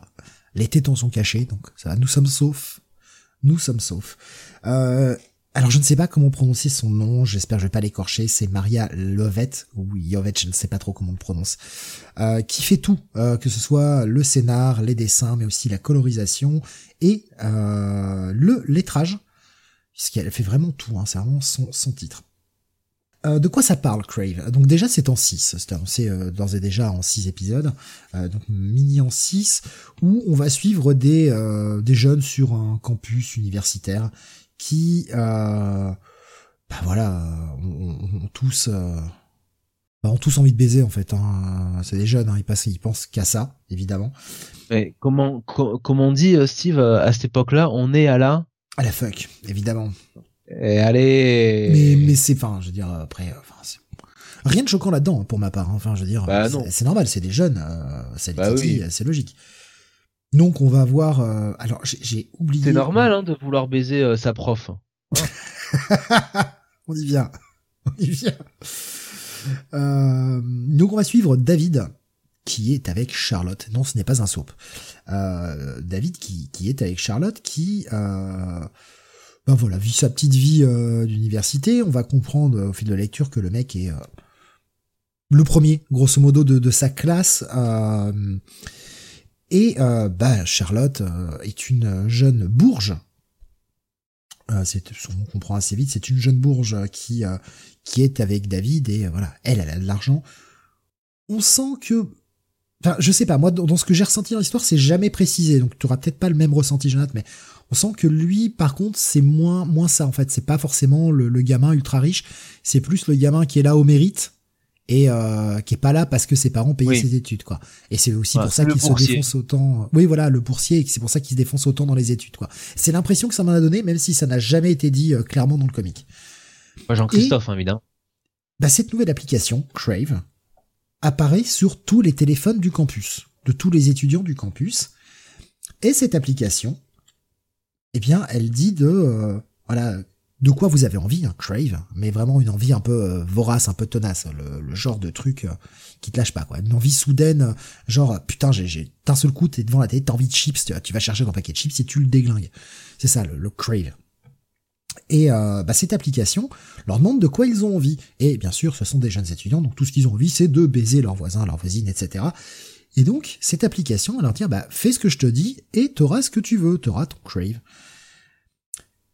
Sauf qu'on va comprendre à la lecture que ceci est un espèce de projet qui s'est plus ou moins échappé du, de, du labo informatique et qui n'aurait pas dû être utilisé parce que ça part mal. Il y a tout un discours aussi pendant un, pendant un cours sur les réseaux sociaux, tout, tout ça, qu'on peut arriver à mettre en parallèle avec euh, ces révélations de euh, cette application qui s'est plus ou moins échappée, qui est un espèce de projet euh, qui n'aurait pas dû sortir et qui va mener un petit peu bah, le campus dans un espèce de vent de folie où euh, on va avoir trahison dans tous les sens avec euh, avec chacun qui euh, qui va céder à ses pulsions, à ses envies grâce à cette application qui parfois ne donne pas toujours ce que les, les gens ont envie. C'est-à-dire qu'il y a des fois, c'est bah tiens, j'ai envie d'un tel. Oui, sauf que ça a 10% de chance de réussite, donc oublie quoi. Sous ces aspects un peu sulfureux, et je mets vraiment sulfureux avec de très gros guillemets, hein. pas parce qu'on voit un mec faire un cuni et encore vous voyez rien. Euh, faire un cuni à une prof pour essayer d'avoir de meilleures notes que euh, ça en fait un truc euh, absolument de cul. J'ai trouvé que l'histoire, il y, a quelque chose. Ce que lui, David, va, va voir, c'est cette fille qui désire, qui n'est pas Charlotte, évidemment, qui n'est pas sa copine, et qu'il qu'il voit d'une façon un peu un peu olé olé qu'il ne pensait pas. Qu'est-ce que t'as pensé de la lecture de ce premier numéro, Jonathan? Eh ben, euh, ma grande surprise, parce que bon, euh, le côté euh, ouais, ambiance collège, la fac, tout ça, bon, c'est pas nécessairement le truc, le truc que j'apprécie le plus. Hein. Alors ça doit peut-être être parce que je sortais de la quatrième saison de Sex Education que j'ai trouvé plat comme une limande, pour ne pas dire raté. Mais honnêtement, ben, j'étais agréablement surpris. Euh, cette application, bah, on a bien envie de savoir d'où elle sort, quand même, mine de rien. Le cast de personnages est plutôt euh, sympathique. Je trouve que le protagoniste est assez bien écrit. Voilà, il est pas tête à claque. Euh, on a envie de, suivre ses aventures. Je, oui, j'avoue, j'ai eu peur hein, quand j'ai vu la cover, quand j'ai vu un peu le, le, le comment dire le le pitch euh, au départ, j'avais un petit peu peur et c'est pour ça que je faisais la, la, enfin la blague entre guillemets. J'avais un peur, j'avais peur qu'on tombe sur du Love Sick bis, tu vois, ou quelque chose qui a tendre vers ça. Euh, heureusement, c'est pas le cas et euh, non, plutôt, plutôt, ouais, plutôt agréablement surpris. Voilà. Oui, ben pareil. Moi, j'avais le même sentiment que toi. J'ai feuilleté un peu curiosité malsaine, tu vois, en me disant oh là là là là, est-ce que ça va pas partir dans tous les sens? Et en fait, non. Non, l'histoire est. Alors bien sûr, euh, bien sûr, il y a, c'est, euh, je veux coucher avec un tel, je veux coucher avec un tel. On voit une ou deux scènes, mais vite fait. Franchement, c'est très vite fait. C'est pas le cœur du comique. Le cœur du comique, c'est cette intrigue autour de cette app qui est là. Et euh, ouais, je, j'avais très très peur. J'y suis allé en curiosité malsaine et je l'ai quand même mis sur le conducteur parce que je trouvais que la lecture était finalement pas désagréable. Pour avoir vu les previews que l'on voit sur le pour le numéro 2, euh, faut pas que ça aille trop dans le cul parce que ça perdrait un poil de son intérêt, je pense. Non, ouais, c'est clair. Mais euh, pour le moment, en tout cas, ce que j'en ai lu était euh, était plutôt agréable. Nico Chris il dit depuis Love Sick, vous n'êtes pas les mêmes. Ah, moi, je me, je me suis arrêté numéro 1. J'ai fait stop, terminé pour moi. ça va pas plus loin. Toi, t'as été au bout, Jonathan, je crois, de Love Sick. Une grande expérience.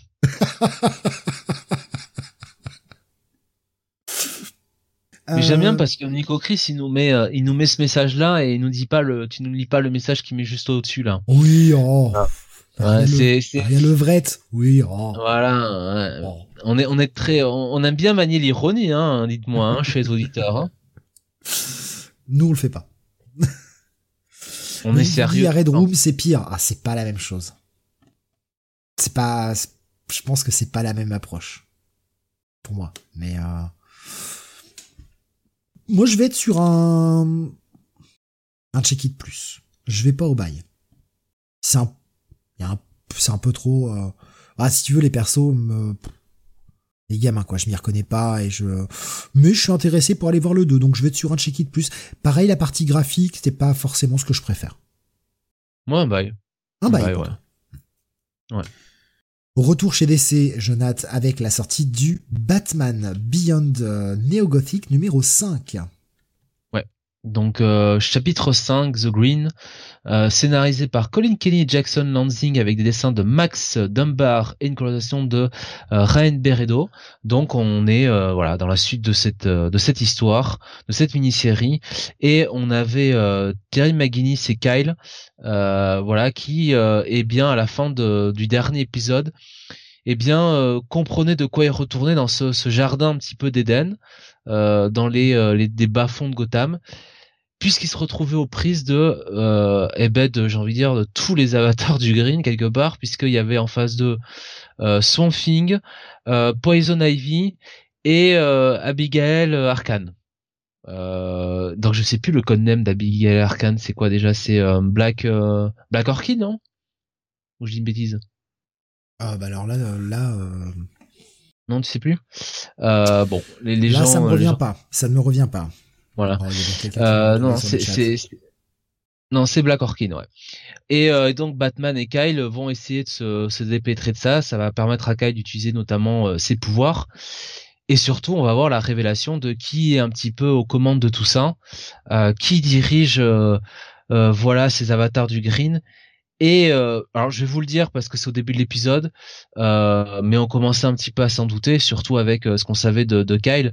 Bah, c'est tout simplement John Constantine une version euh, futuriste de John Constantine. Alors, euh, j'ai envie de dire euh, ce qu'il en reste, hein, puisqu'il a fusionné avec le green, certains diront avec le rot plutôt.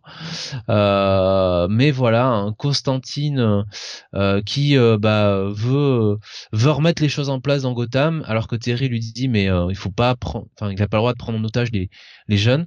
Et puis en parallèle, on va avoir euh, toujours dans ce néo Gotham en pleine transition, euh, euh, eh bien on a Bim qui va avoir une discussion avec avec Lumos. Très bonne discussion et puis bah ça va péter ça va péter à cause de ce qui se passe justement dans les égouts et ça va nous amener bah j'imagine sur l'épisode prochain qui euh, alors ça, ça s'intitule The Fall of Neo Gotham. Euh, je sais pas si c'est le dernier. Euh, je pense que c'est le dernier puisque visiblement sur Batman Beyond, on est sur sur des, des mini, enfin ouais, sur des, des mini-séries de six épisodes. Ouais. voilà, donc.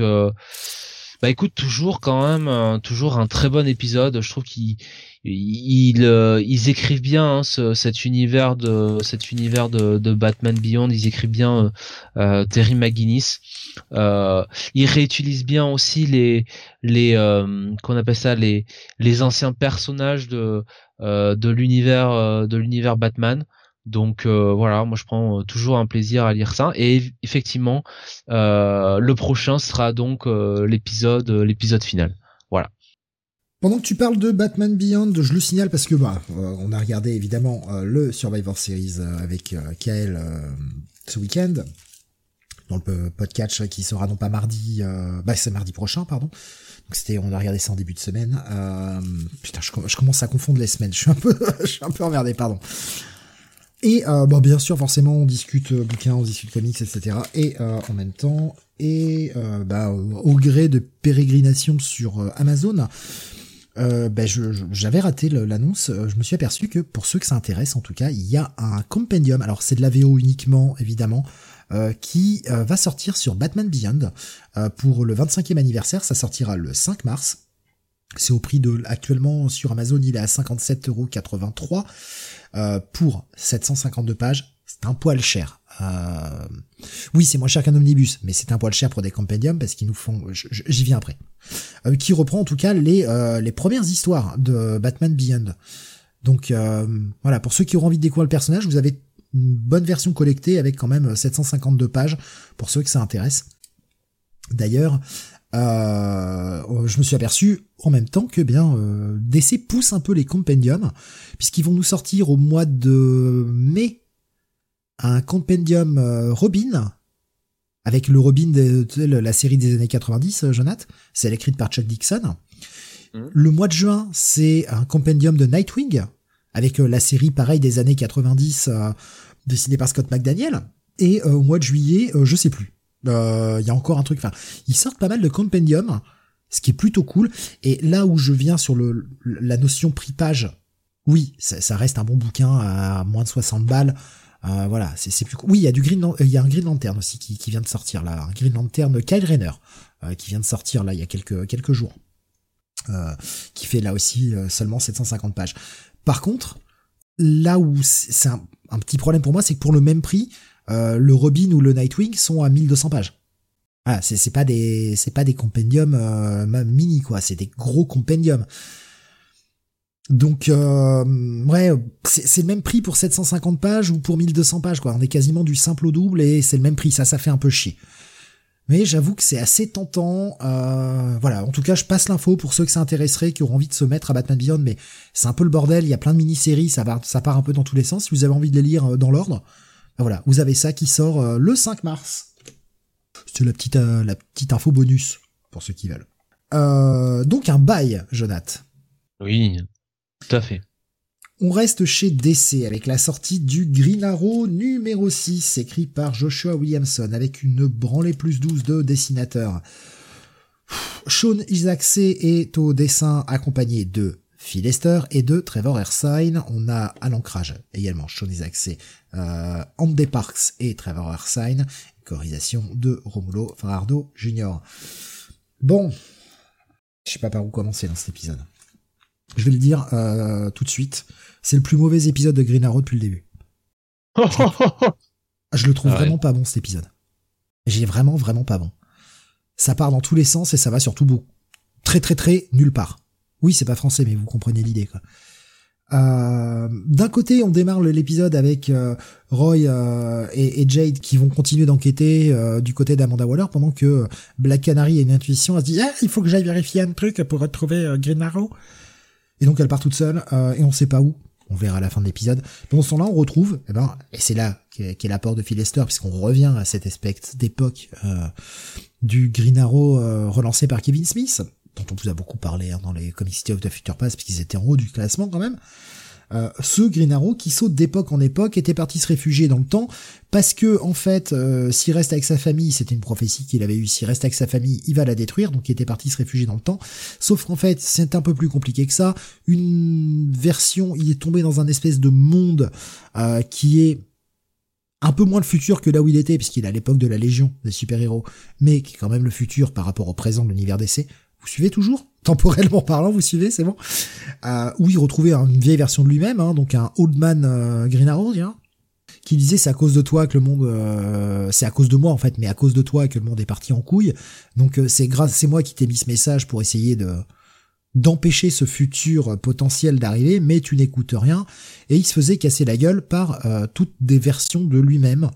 C'était la fin de l'épisode 5 il s'est pris une, flèche et il tombe, une flèche en plein cœur et il tombe du bâtiment, sauf que bah en fait non, euh, cette flèche elle est plus ou moins temporelle et il se retrouve au moment où il s'entraînait après son retour de l'île et euh, il se retrouve face à une version un peu dans l'ombre, un peu noire de lui-même. Ah ah mon dieu, et il a compris qu'il a une espèce de puce dans la tête qui est un espèce de, de, truc qui le fait sauter de temps en temps, enfin de, de période temporelle en période temporelle. Ça va très vite, on retrouve le vieux Green Arrow, mais en fait c'était pas lui. Ha ha ha Le reveal du grand méchant qui va prendre trois secondes. Le Green Arrow est retrouvé euh, par son fils et, euh, et voilà, et tout va bien. Heureusement, il y a un twist de plus à la fin. Fin du premier arc. dans une absolue bouillie dégueulasse. L'épisode est mauvais. Franchement, l'épisode est mauvais. En termes d'histoire, c'est à chier. C'est vraiment, vraiment pas bon. Je, vraiment, j'ai détesté l'épisode. Je sais pas ce que t'en as pensé, Jonathan, mais moi j'ai détesté cet épisode. Je me suis vraiment fait chier. Et ça va, ça, ça n'a aucun sens.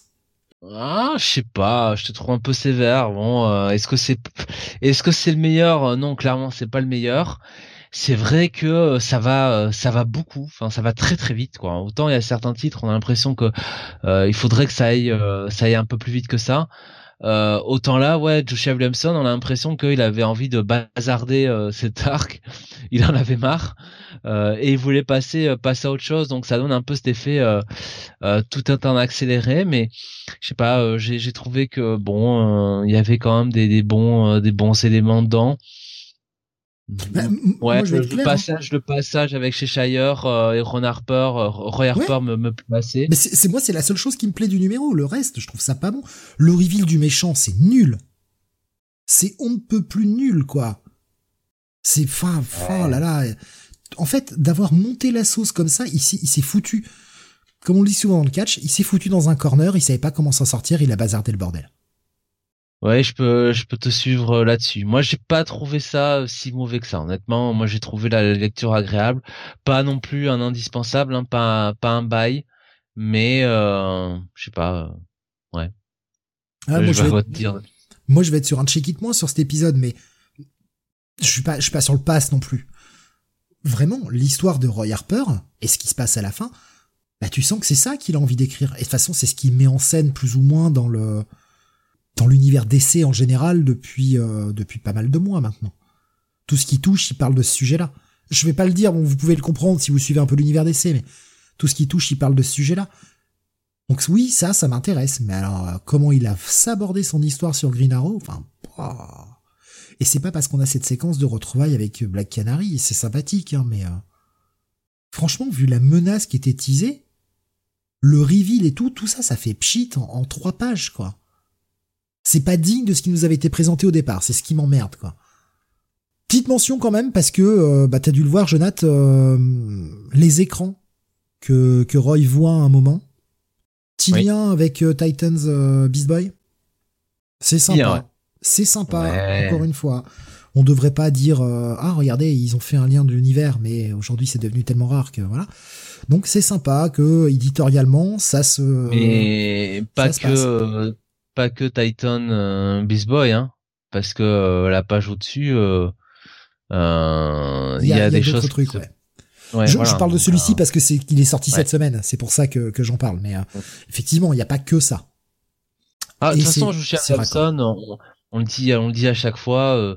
ça fait partie de ces auteurs qui qui font un peu le travail de, de garder ça en continuité, un minimum. Voilà. Donc, ouais, moi je suis sur un check-it.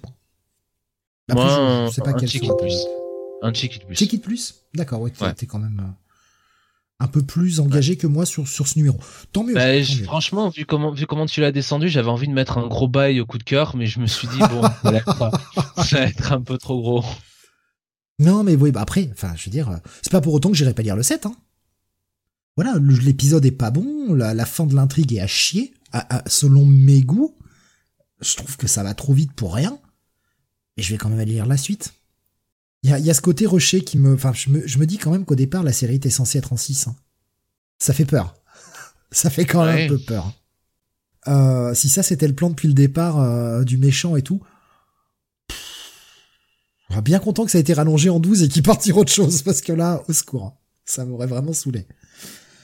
Allez, on continue, on passe chez Marvel. Euh, avant dernier numéro, si je dis pas de bêtises, Jonath, pour Moon Knight? Et oui, malheureusement. Euh, Moon Knight, toujours scénarisé par Jed McKay avec des dessins de Federico Sabatini, une colonisation de Rachel Rosenberg. Donc on est euh, bah, sur la suite de cet arc pour euh, en finir avec le Black Spectre. et sa nouvelle incarnation qui eh bien a, pris sous son aile Sarnak qui s'est allié avec Zodiac pour faire la, la, la peau à euh, Moon Knight, euh, Hunter's Moon et, euh, et et le reste de la Mission Night, euh, la Night Mission. Et donc là, ouais, on est sur un titre d'actionneur hein, plutôt. Hein, c'est c'est la baston. Euh, mais euh, ça n'empêche pas notre ami Jed McKay de nous surprendre quand même.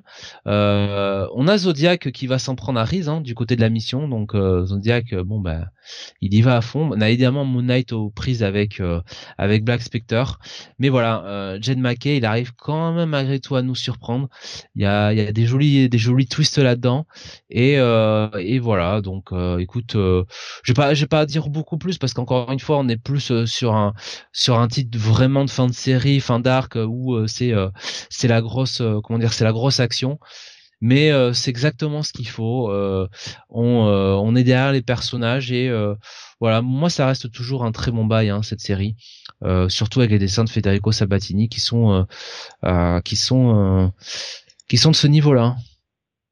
Très bien. Donc avant dernier épisode, hein, la série, euh, eh numéro 30, eh malheureusement. Enfin, en tout cas, cette incarnation-là de la série, comment va-t-elle rebondir derrière? Je sais pas encore. J'ai pas trop regardé ce qui venait du côté du mois de janvier, février euh, euh, chez, chez Marvel.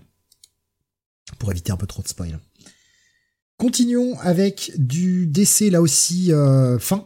Fin pour Steelworks, série en 6, écrite par Michael Dorn, avec au dessin, bah, j'ai pas préparé mes, crédits, nul que je suis. Voilà, Sami Basri et Vicente, Vicente pardon, Cifuentes, colorisation d'Andrew Dalhouse.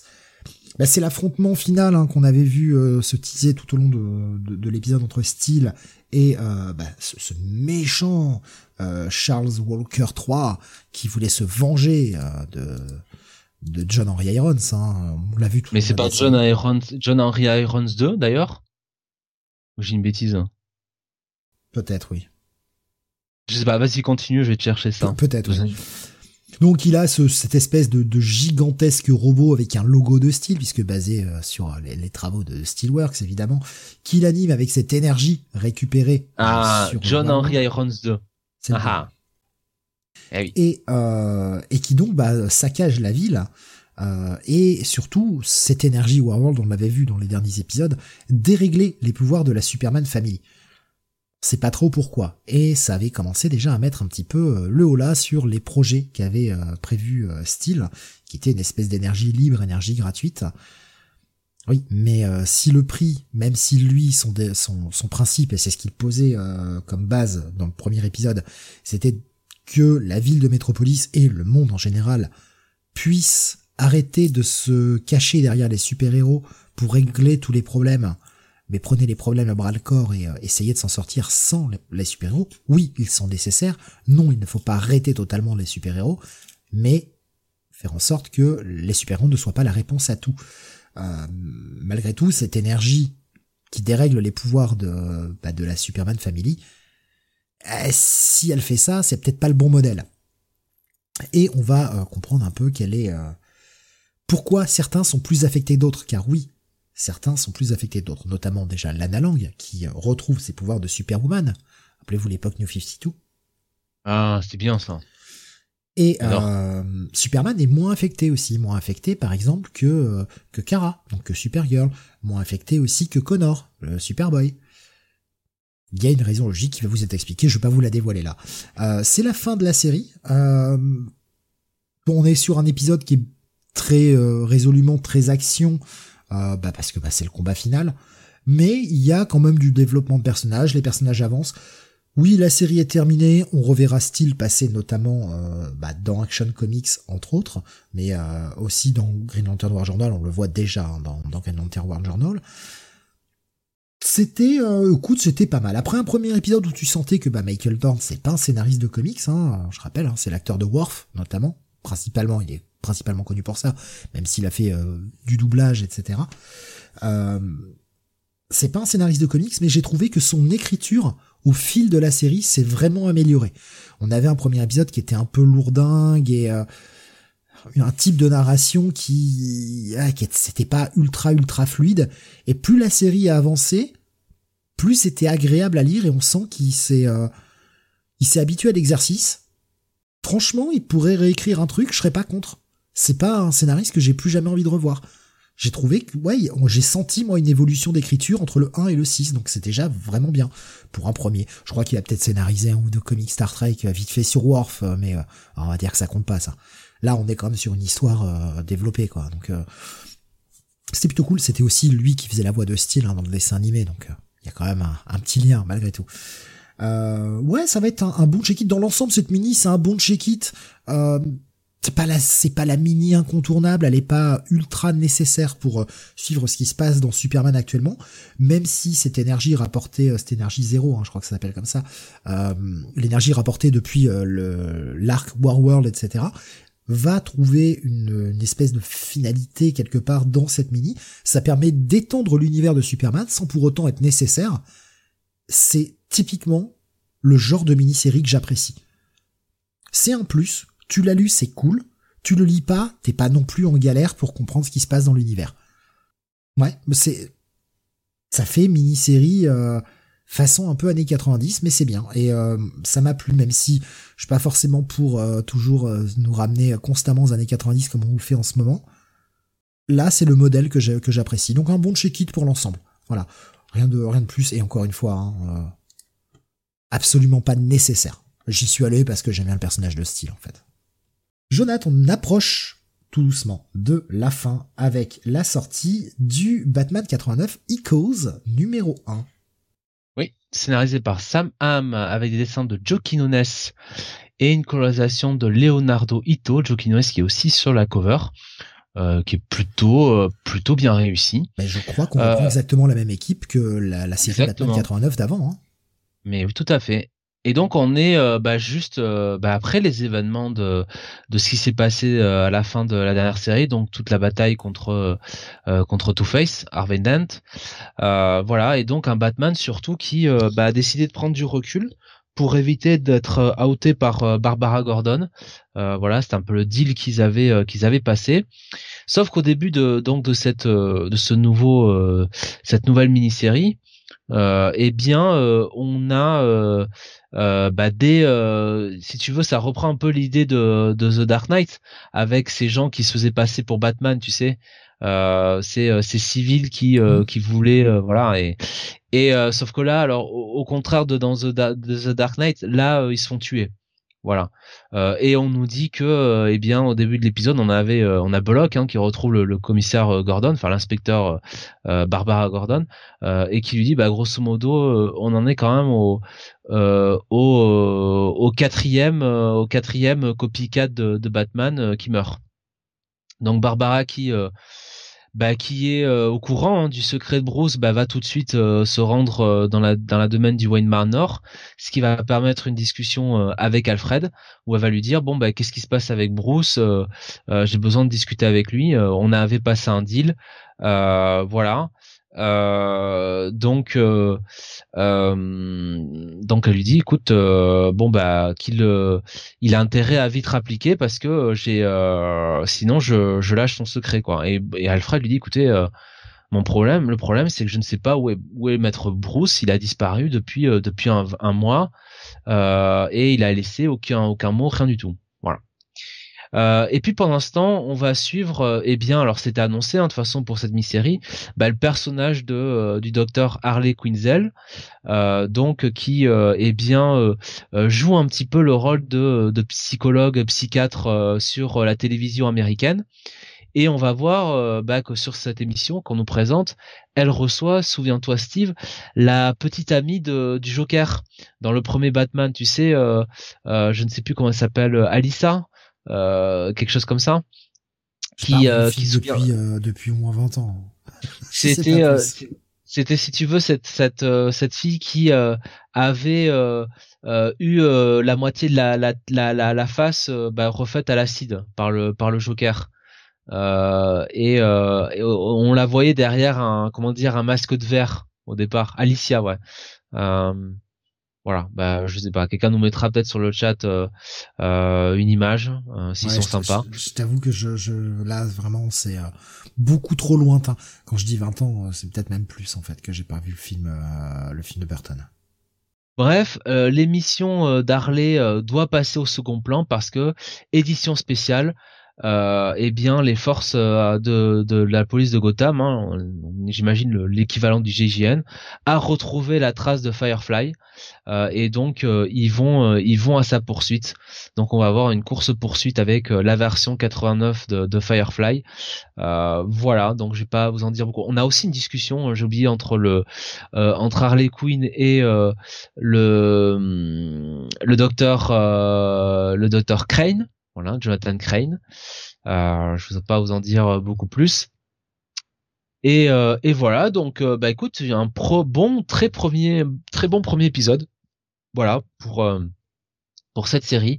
on, on revient, on retrouve bien l'ambiance de de Batman 89 et écoute, entre les dessins qui sont plutôt réalistes par rapport à ce qu'on s'imagine être l'univers un petit peu de Batman 89 et le scénario, bah un gros bail pour moi.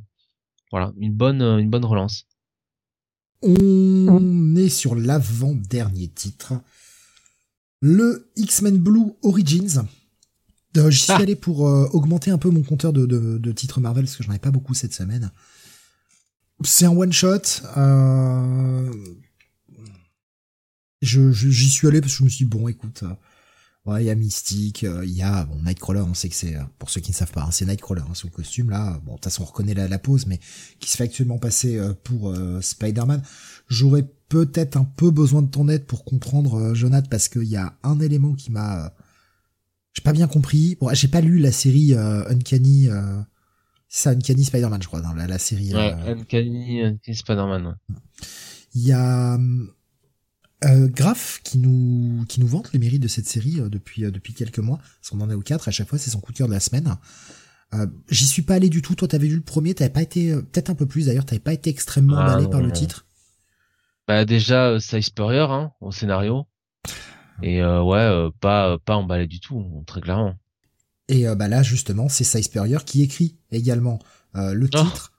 On a Marcus au dessin qui est accompagné de Wilton Santos, accompagné de Oren Junior à l'ancrage, et Marcus lui, s'ancre.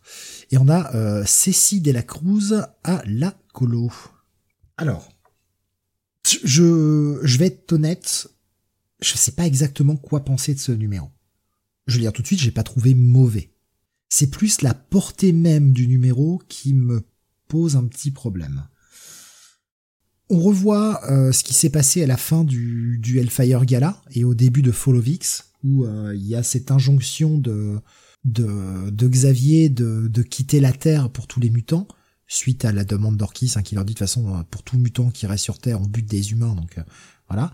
Sauf que ceux qui sont fortement entraînés sont restés. C'est bien, ça m'a permis de comprendre certains trucs que j'avais pas parce que je ne lis pas toutes les séries de Fall of X et Mystique est euh, fortement entraîné à résister à certaines injonctions. Sauf que bah, ça va lui faire péter les plombs et ça va surtout faire sauter un espèce de, de verrouillage mental qu'elle avait sur une partie de ses origines. On va avoir un espèce de, de, de... alors je sais pas si c'est un personnage que l'on voit de façon récurrente dans Uncanny Spider-Man, tu pourras peut-être répondre à ça, Jonathan. Un espèce de, de petit Nightcrawler euh, en mode euh, en mode petit bébé là, tout blanc, et qui nous qui nous fait un discours un peu méta, qui te parle en tant que lecteur et qui te dit ah, regardez c'est rigolo, regardez on va vous raconter l'histoire machin. Euh, bon ça perso moi je déteste, mais euh, bon, ça peut-être rire certains, moi ça me fait pas rire. Je j'aime pas du tout ce genre de délire. Mais Mystique va retrouver et euh, on nous dit hein, que c'est d'ailleurs on nous le dit assez vite que il est préférable d'avoir lu Uncanny Spider-Man numéro 4 avant d'avoir lu cet épisode j'imagine que c'était peut-être le cliffhanger de l'épisode 4 où euh, Mystique retrouvait euh, Nightcrawler dans le Central Park et ils vont avoir toute une discussion avec une Mystique qui est totalement perdue, qui recherche son bébé, complètement explosé dans ses souvenirs, elle est totalement perdue, et Nightcrawler qui garde le masque et qui va essayer de euh, la faire parler, de l'aider. Et alors là, il y a un Nightcrawler, c'est ça là où j'aurais besoin d'une explication, Jonathan. Nightcrawler qui va nous sortir une espèce d'épée de lumière qui s'appelle la euh, la Hope Sword. Est-ce que ça te parle cette Hope Sword? Non, pas du tout. Alors je sais pas, c'est peut-être un pouvoir qu'il a développé dans, dans la série. Euh, je... Oui, euh, euh, je sais plus le, le, nom, ouais, où il était. Euh, il voulait faire un culte mutant là, je sais plus exactement comment ça s'appelait là. Apparemment, elle arrive à faire ressortir le bon chez les gens. Bien sûr. Je sais pas d'où ça sort, je sais pas ce que c'est, mais bon, voir un Nightcrawler qui fait sortir une épée euh, Jedi là de son fion. Bon. Si encore c'était ça le problème que j'ai avec le numéro. En fait, quand Xavier a, fait sauter, a donné cette injonction à tous les mutants de partir, ça fait péter un truc dans la tête de Mystique qui va se rappeler des souvenirs qu'elle avait perdus. Je choisis bien mes mots, parce que je veux pas trop spoiler l'épisode quand même. Par contre, ce que je vais me permettre de vous spoiler, c'est que c'est un épisode qui va redéfinir totalement les origines de Nightcrawler. Ce que vous saviez jusqu'à présent est totalement faux. Parce que les souvenirs de Mystique étaient faux. Et que là, on va avoir vraiment la véritable origine de Nightcrawler. Alors, euh, par où je commence? C'est quelque chose qu'on n'aurait pas pu se permettre à une époque. Aujourd'hui, on peut se permettre. Ça, ça ne me pose pas problème. Ce qui me pose problème, c'est qu'on revienne sur l'origine de Nightcrawler, parce qu'on nous a déjà euh, joué longtemps avec l'origine de Nightcrawler jusqu'à nous avouer que c'était Azazel, son père. Donc vous comprenez quand je dis qu'on revient totalement sur l'origine, que cette histoire d'Azazel, eh ben c'est pas ça. C'est plus compliqué que ça. Je sais pas quoi penser. Je sais vraiment pas quoi penser de ce truc. Moi, le, le, côté Redcon euh, m'emmerde un peu, en fait. Vous voulez raconter des nouveaux trucs? Vous voulez ajouter des éléments? Oui. Est-ce qu'on est obligé de tout effacer en disant tout était faux et trouver une pirouette pour nous dire oui, en fait c'était faux parce que la personne ne s'en rappelait pas?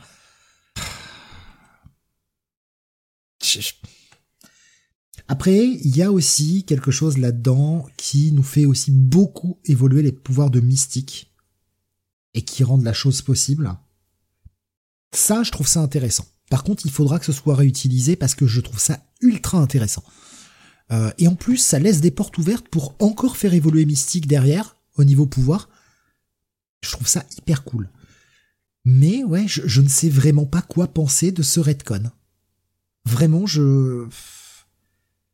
C'est pas mauvais, c'est pas mal écrit. Je me serais passé un peu des blagues avec le mini Nightcrawler, là et un, espèce de bamf euh, blanc là euh, qui, qui je sais pas d'où il sort et je m'en fous en fait si je revois jamais ce perso ça m'arrangera je, je, je, sais pas quoi penser c'est dommage que tu l'aies pas lu Jonathan parce que j'aurais vraiment aimé avoir ton avis là-dessus euh... non moi j'ai vu euh... attends Nightcrawler euh, mystique déjà mystique moi je suis pas fan et le Nightcrawler de Size Spurrier au secours ciao hein. je... Non, non, j'ai, j'ai, feuilleté un peu le truc. Euh, non, non, c'est pas pour moi, c'est pas la peine. Euh. Et franchement, euh, moi, tout ce qui, enfin, les la genèse un petit peu de, Nightcrawler, ses parents de ça, franchement, s'en fiche quoi. Vraiment, c'est bon quoi. Bref, encore une fois, on est plus en adéquation avec l'époque. Donc aujourd'hui, c'est, totalement acceptable. Ça ne l'aurait pas été il y a 20 ans. Vous commencez à comprendre, je pense, à demi-mot euh, quelle est l'origine de Nightcrawler. Mais oui, le, côté redcon euh, ultra ultra violente, parce que là, il y a vraiment gros redcon. Ah, moi, c'est plus ça qui me pose un problème. Pas l'origine en elle-même, c'est plus le fait qu'on change tout encore, quoi. On va changer combien de fois l'origine des persos, en fait. C'est ça qui est chiant. Donc, euh, ouais, je... Moi, je vais y aller sur un, un quand même un bon check-it. Faites-vous votre avis. Euh, si vous êtes euh, vraiment fan de l'univers mutant, si les personnages comme Nightcrawler vous tient vraiment à cœur, c'est un immanquable. Que vous l'aimiez ou que vous l'aimiez pas, de toute façon que vous aimiez ces nouvelles origines ou pas, c'est un immanquable. Ce sont ces nouvelles origines. C'est comme ça à partir de maintenant. Là, on n'est pas sur un Elseworld, on n'est pas sur un What If, on n'est pas... Non, non, c'est comme ça. Voilà, je vais rester sur un check-it. Je, je sais vraiment pas quoi penser du titre. Encore une fois, il est pas mal écrit. Je j'ai pas détesté ce que j'ai lu. C'est plus la notion de Redcon qui m'emmerde. C'est plus ça qui me, qui me pose un fort problème. Et pas la nouvelle origine en elle-même. Voilà. Euh, donc, check it. Allez, on passe au dernier titre euh, pour ce soir, Jonathan. Et on va aller sur de l'indé. Dernier titre indé pour ce soir, c'est le Local Man numéro 7. Oui, toujours scénarisé par Tim Silly, euh, avec euh, euh, d'ailleurs c'est Tony Flix hein, même et, et Tim Silly, avec des dessins de Tony Flix et et oui Brad Simpson à la colorisation. voilà. donc on est sur la suite de l'épisode précédent où Jack enquêtait un petit peu sur le meurtre de cette championne de natation qui était un petit peu eh bien l'égérie de Inga pour bah, cette espèce de, de pool d'entreprise enfin qu'elle avait mis en place enfin avec des jeunes. Voilà son forum qu'elle voulait qu'elle voulait faire. Et donc l'ami l'ami Jack euh, alors avec le bon vouloir du shérif qui euh, lui avait dit bon bah par contre tu euh, tu vas pas enquêter plus loin que chez les hippies, bah Jack voilà va inspecter un petit peu les marécages et il va être bah, dès le début de l'épisode attiré dans bah, dans la mare voilà par par une créature une créature, euh, je dirais, euh, bah, étrange, quoi, enfin horrifique. Voilà, il n'y avait pas d'autre mot. Euh, et il va s'en sortir en, bah, avec l'aide de, de personnes qui vont venir le sauver. mais lui, s'en rend pas compte parce que bah, il se réveille sans trop savoir pourquoi dans une tente du de ce leader un petit peu de, de ce, cette cette bande de hippies qui lui sait très bien qu'il est hein, Crossjack. donc ils ont une petite discussion. Il explique pourquoi il est là. Et euh, bon voilà, euh, ça se passe plutôt bien. Euh, il va quand même, avant de le laisser partir, lui, on a, l'impression de lui donner quelque chose, quoi. On sent qu'il lui a donné quelque chose à boire, un remontant un petit peu, un petit peu particulier. Oh bah c'est dit même assez vite, hein, ce qu'il lui a donné à boire. Et Crossjack, donc, ben Crossjack, alors là Là, il part euh, dans le grand délire, quoi. Il continue sa route, il continue son enquête, mais euh, là, on est sur le grand délire méta où il va même attraper les bulles de, ses bulles de pensée à lui. Voilà, dans l'épisode. Ah, c'est très, très drôle. Ouais, ça, franchement, en termes de mise en scène, c'est, c'est ouf, quoi. Le psychotrope qui agit au point où le mec s'entend, ré, entend ses répétitions de, de, de phrases et, et prend la bulle sous son bras et tout. Je trouve ça super cool visuellement. Euh, c'est très très drôle. Euh, et puis bah il va être appelé, il va être appelé euh, sur son portable, enfin plutôt ça, son portable, il va recevoir des messages d'Inga qui lui dit qu'il a bah, qu'elle a envie de le voir, voilà que le shérif Brian est comment dire au poste de police, que les enfants sont en train de dormir et qu'il a besoin de discuter avec avec avec Crossjack et elle va lui envoyer une photo euh, voilà. j'ai quelque chose pour toi. Voilà, vous avez compris avec le rire de Steve. Je vous laisse la surprise, c'est quand même Thomas trouvé. Et surtout la réponse de Crossjack, c'est quand même formidable. La réponse, elle m'a tué. Surtout quand tu vois le message d'avant, du coup, dans la réponse. Ouais. Ah, moi, ce décalage, moi, j'étais, enfin, franchement, j'ai trouvé ça très, très drôle. Et euh, on voit Kinga, bah après derrière a une discussion avec sa fille et elle lui promet que bah ça tout va bien se passer et euh, notamment pour euh, la ville de Farmington. Enfin, on voit quand même qu'il sort de l'évier les mêmes mains qui ont emporté Crossjack dans la mare plus tôt. Donc on sent que chez Kinga aussi il y a, y a, quelque chose d'étrange qui se passe.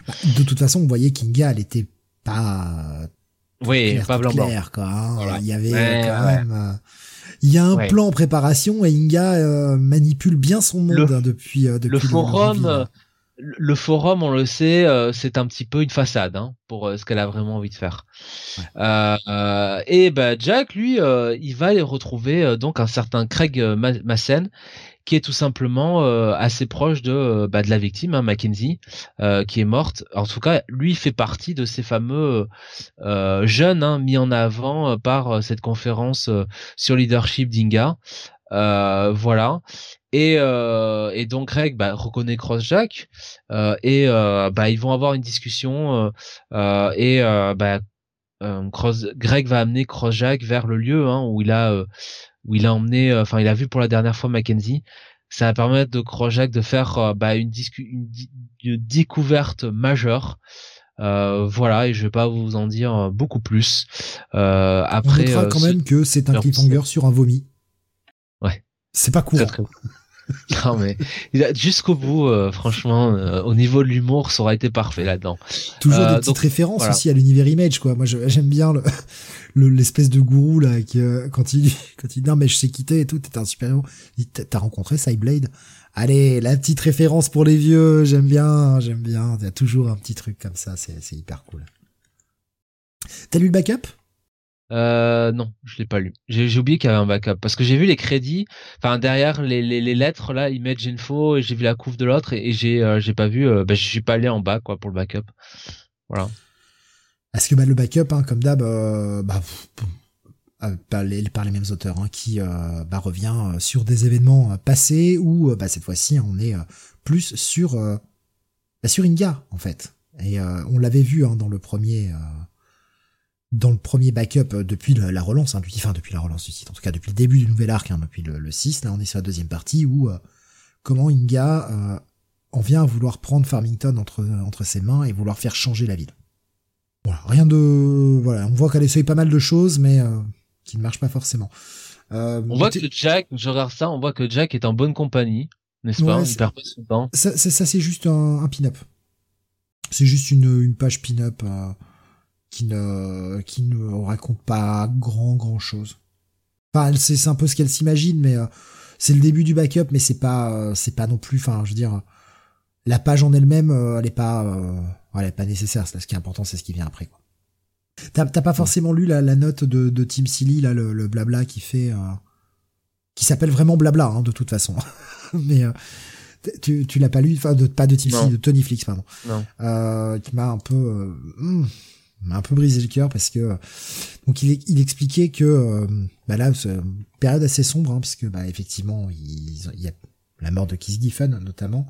Euh, ils ont euh, il a perdu enfin un, un, de ses très bons amis a perdu sa femme d'un cancer et il expliquait que bah pour tout ce qui est dessins environnementaux et même le chien, il utilise beaucoup de références photos réelles et donc il fait un peu de tracing là-dessus et notamment pour le chien et il utilisait le, chien d'un de ses bons amis chien qui euh, qui est décédé et qui leur disait bon bah c'est un peu con parce qu'on lui rend hommage pas forcément sur le titre l'épisode le plus euh, voilà le, plus sympa mais euh, mais voilà le, chien qui servait de modèle au chien de Crossjack malheureusement décédé avec une petite photo et voilà, c'était un peu, c'était un peu touchant, quoi. Voilà, c'est tout. CCP qui nous dit en même temps, tout le monde aimerait rencontrer Cyblade. Oui. Ah oui. on est, on est tous d'accord, CCP. On a tous envie de rencontrer Cyblade. Et euh, je suis sûr que Jonath, là, qui, à mon avis, ne voit pas qui c'est Cyblade, quand il va les chercher, il va se dire oui, oui, j'ai envie d'aller voir Cyblade. Voilà, euh, ça dépend, hein. Mes goûts sont quand même, euh, non. Bah, je la vois, bof, quoi. Euh, ah bon? T'es sûr? Ouais. Ouais. Bah, euh, pourtant, Jonathan, elle a tout ce qu'il faut. Hein. Oui, c'est une brune, voilà. Est-ce que c'est une rousse? Je crois pas. Est-ce que c'est une asiatique? Si. J'ai pas l'impression. Si, si. C'est une, asiatique. elle, est souvent représentée comme asiatique, en tout cas. Ouais, ouais, vite fait, hein. euh, bon bah voilà, enfin en tout cas oui, ce solo Coleman, euh, comme d'habitude, euh, c'est peut-être un épisode un peu qui, qui prend un peu plus son temps euh, on est plus sur un, gros délire. Euh, il y a un gros délire psycho euh, parce que bah le mec, mec a bu une potion magique qu'il fallait pas, mais il fait quand même avancer l'histoire. Euh, c'est qui nous dit c'est Psylocke version Topco. Oui, oui, oui, oh, c'est totalement ça. C'est totalement ça. Ah bah elle est, elle est superbe, hein. elle est sublime, hein, j'avoue. Donc, euh... ouais, moi pour moi c'est un bail, ça reste un bail. Ah oui, un gros bail pour moi. Pas le, pas le meilleur numéro de Localman. Il a eu des, épisodes qui étaient plus, plus fun, plus sympathiques, mais il fait quand même avancer un peu le, un peu le mystère et euh, il y a quand même eu deux, trois moments qui m'ont bien fait marrer, donc euh, ouais, ça reste un bail, évidemment. Et voilà qui va conclure eh bien notre 664e numéro. Euh, on n'a pas de merde, on n'a pas donné de coup de cœur. Euh, hmm, Est-ce que t'as un coup de cœur, Jonathan, qui, te vient comme ça là? Bah, ce serait un peu entre Detective Comics, Action Comics et et Local Man. Euh... Donc plutôt, je dirais, euh, alors entre euh, peut-être Action Comics et Local Man. Allez, va pour Local Man. Allez, Local Man pour moi. Moi, au niveau des bails, je suis en train de regarder. Euh, ben, ça va être, euh, ça va être, ouais, ça va être Swan Song. Swan Song, ce qui était, euh, qui était vraiment l'épisode qui m'a, qui m'a le plus plu cette semaine. Et euh, si je dois prendre plutôt, on va dire super héros, pas, pas forcément un dé, ce serait le Cap qui, qui, qui serait au-dessus. Mais ouais, ça va être Swan Song pour moi cette semaine. Voilà pour euh, bah, donc ce numéro. On se retrouvera la semaine prochaine, bien sûr, euh, jeudi à 21h. Avant cela, vous aurez plusieurs émissions, notamment demain soir, le Manga City à 21h. On fera un petit peu le top de l'année, ainsi que le top Olicon, évidemment, pour voir un peu les tendances au Japon et ce qui risque de se dégager pour nous pour l'année 2024. Mardi, vous aurez le podcast où on reviendra euh, sur, bah, de toute façon, qui sera le dernier podcast de l'année. On va revenir sur le Survivor Series qui s'est tenu le week-end dernier, mais aussi euh, le, euh, bah, les podcast awards, les fameux podcast awards. Ce sera mardi à 21h, donc jeudi le Comics Weekly et euh, vendredi prochain, eh bien vous aurez le Comic City, là aussi euh, en mode un peu top, forcément, puisque bah, c'est la fin de l'année, on, en profite pour faire un peu tous les tops de l'année, euh, faire un petit retour sur cette année 2023. ce sera vendredi 8 à 21h. On vous remercie de nous avoir suivis, on vous souhaite une excellente fin de soirée, très bonne nuit, rendez-vous demain pour le manga et la semaine prochaine pour les comics VO. Salut à tous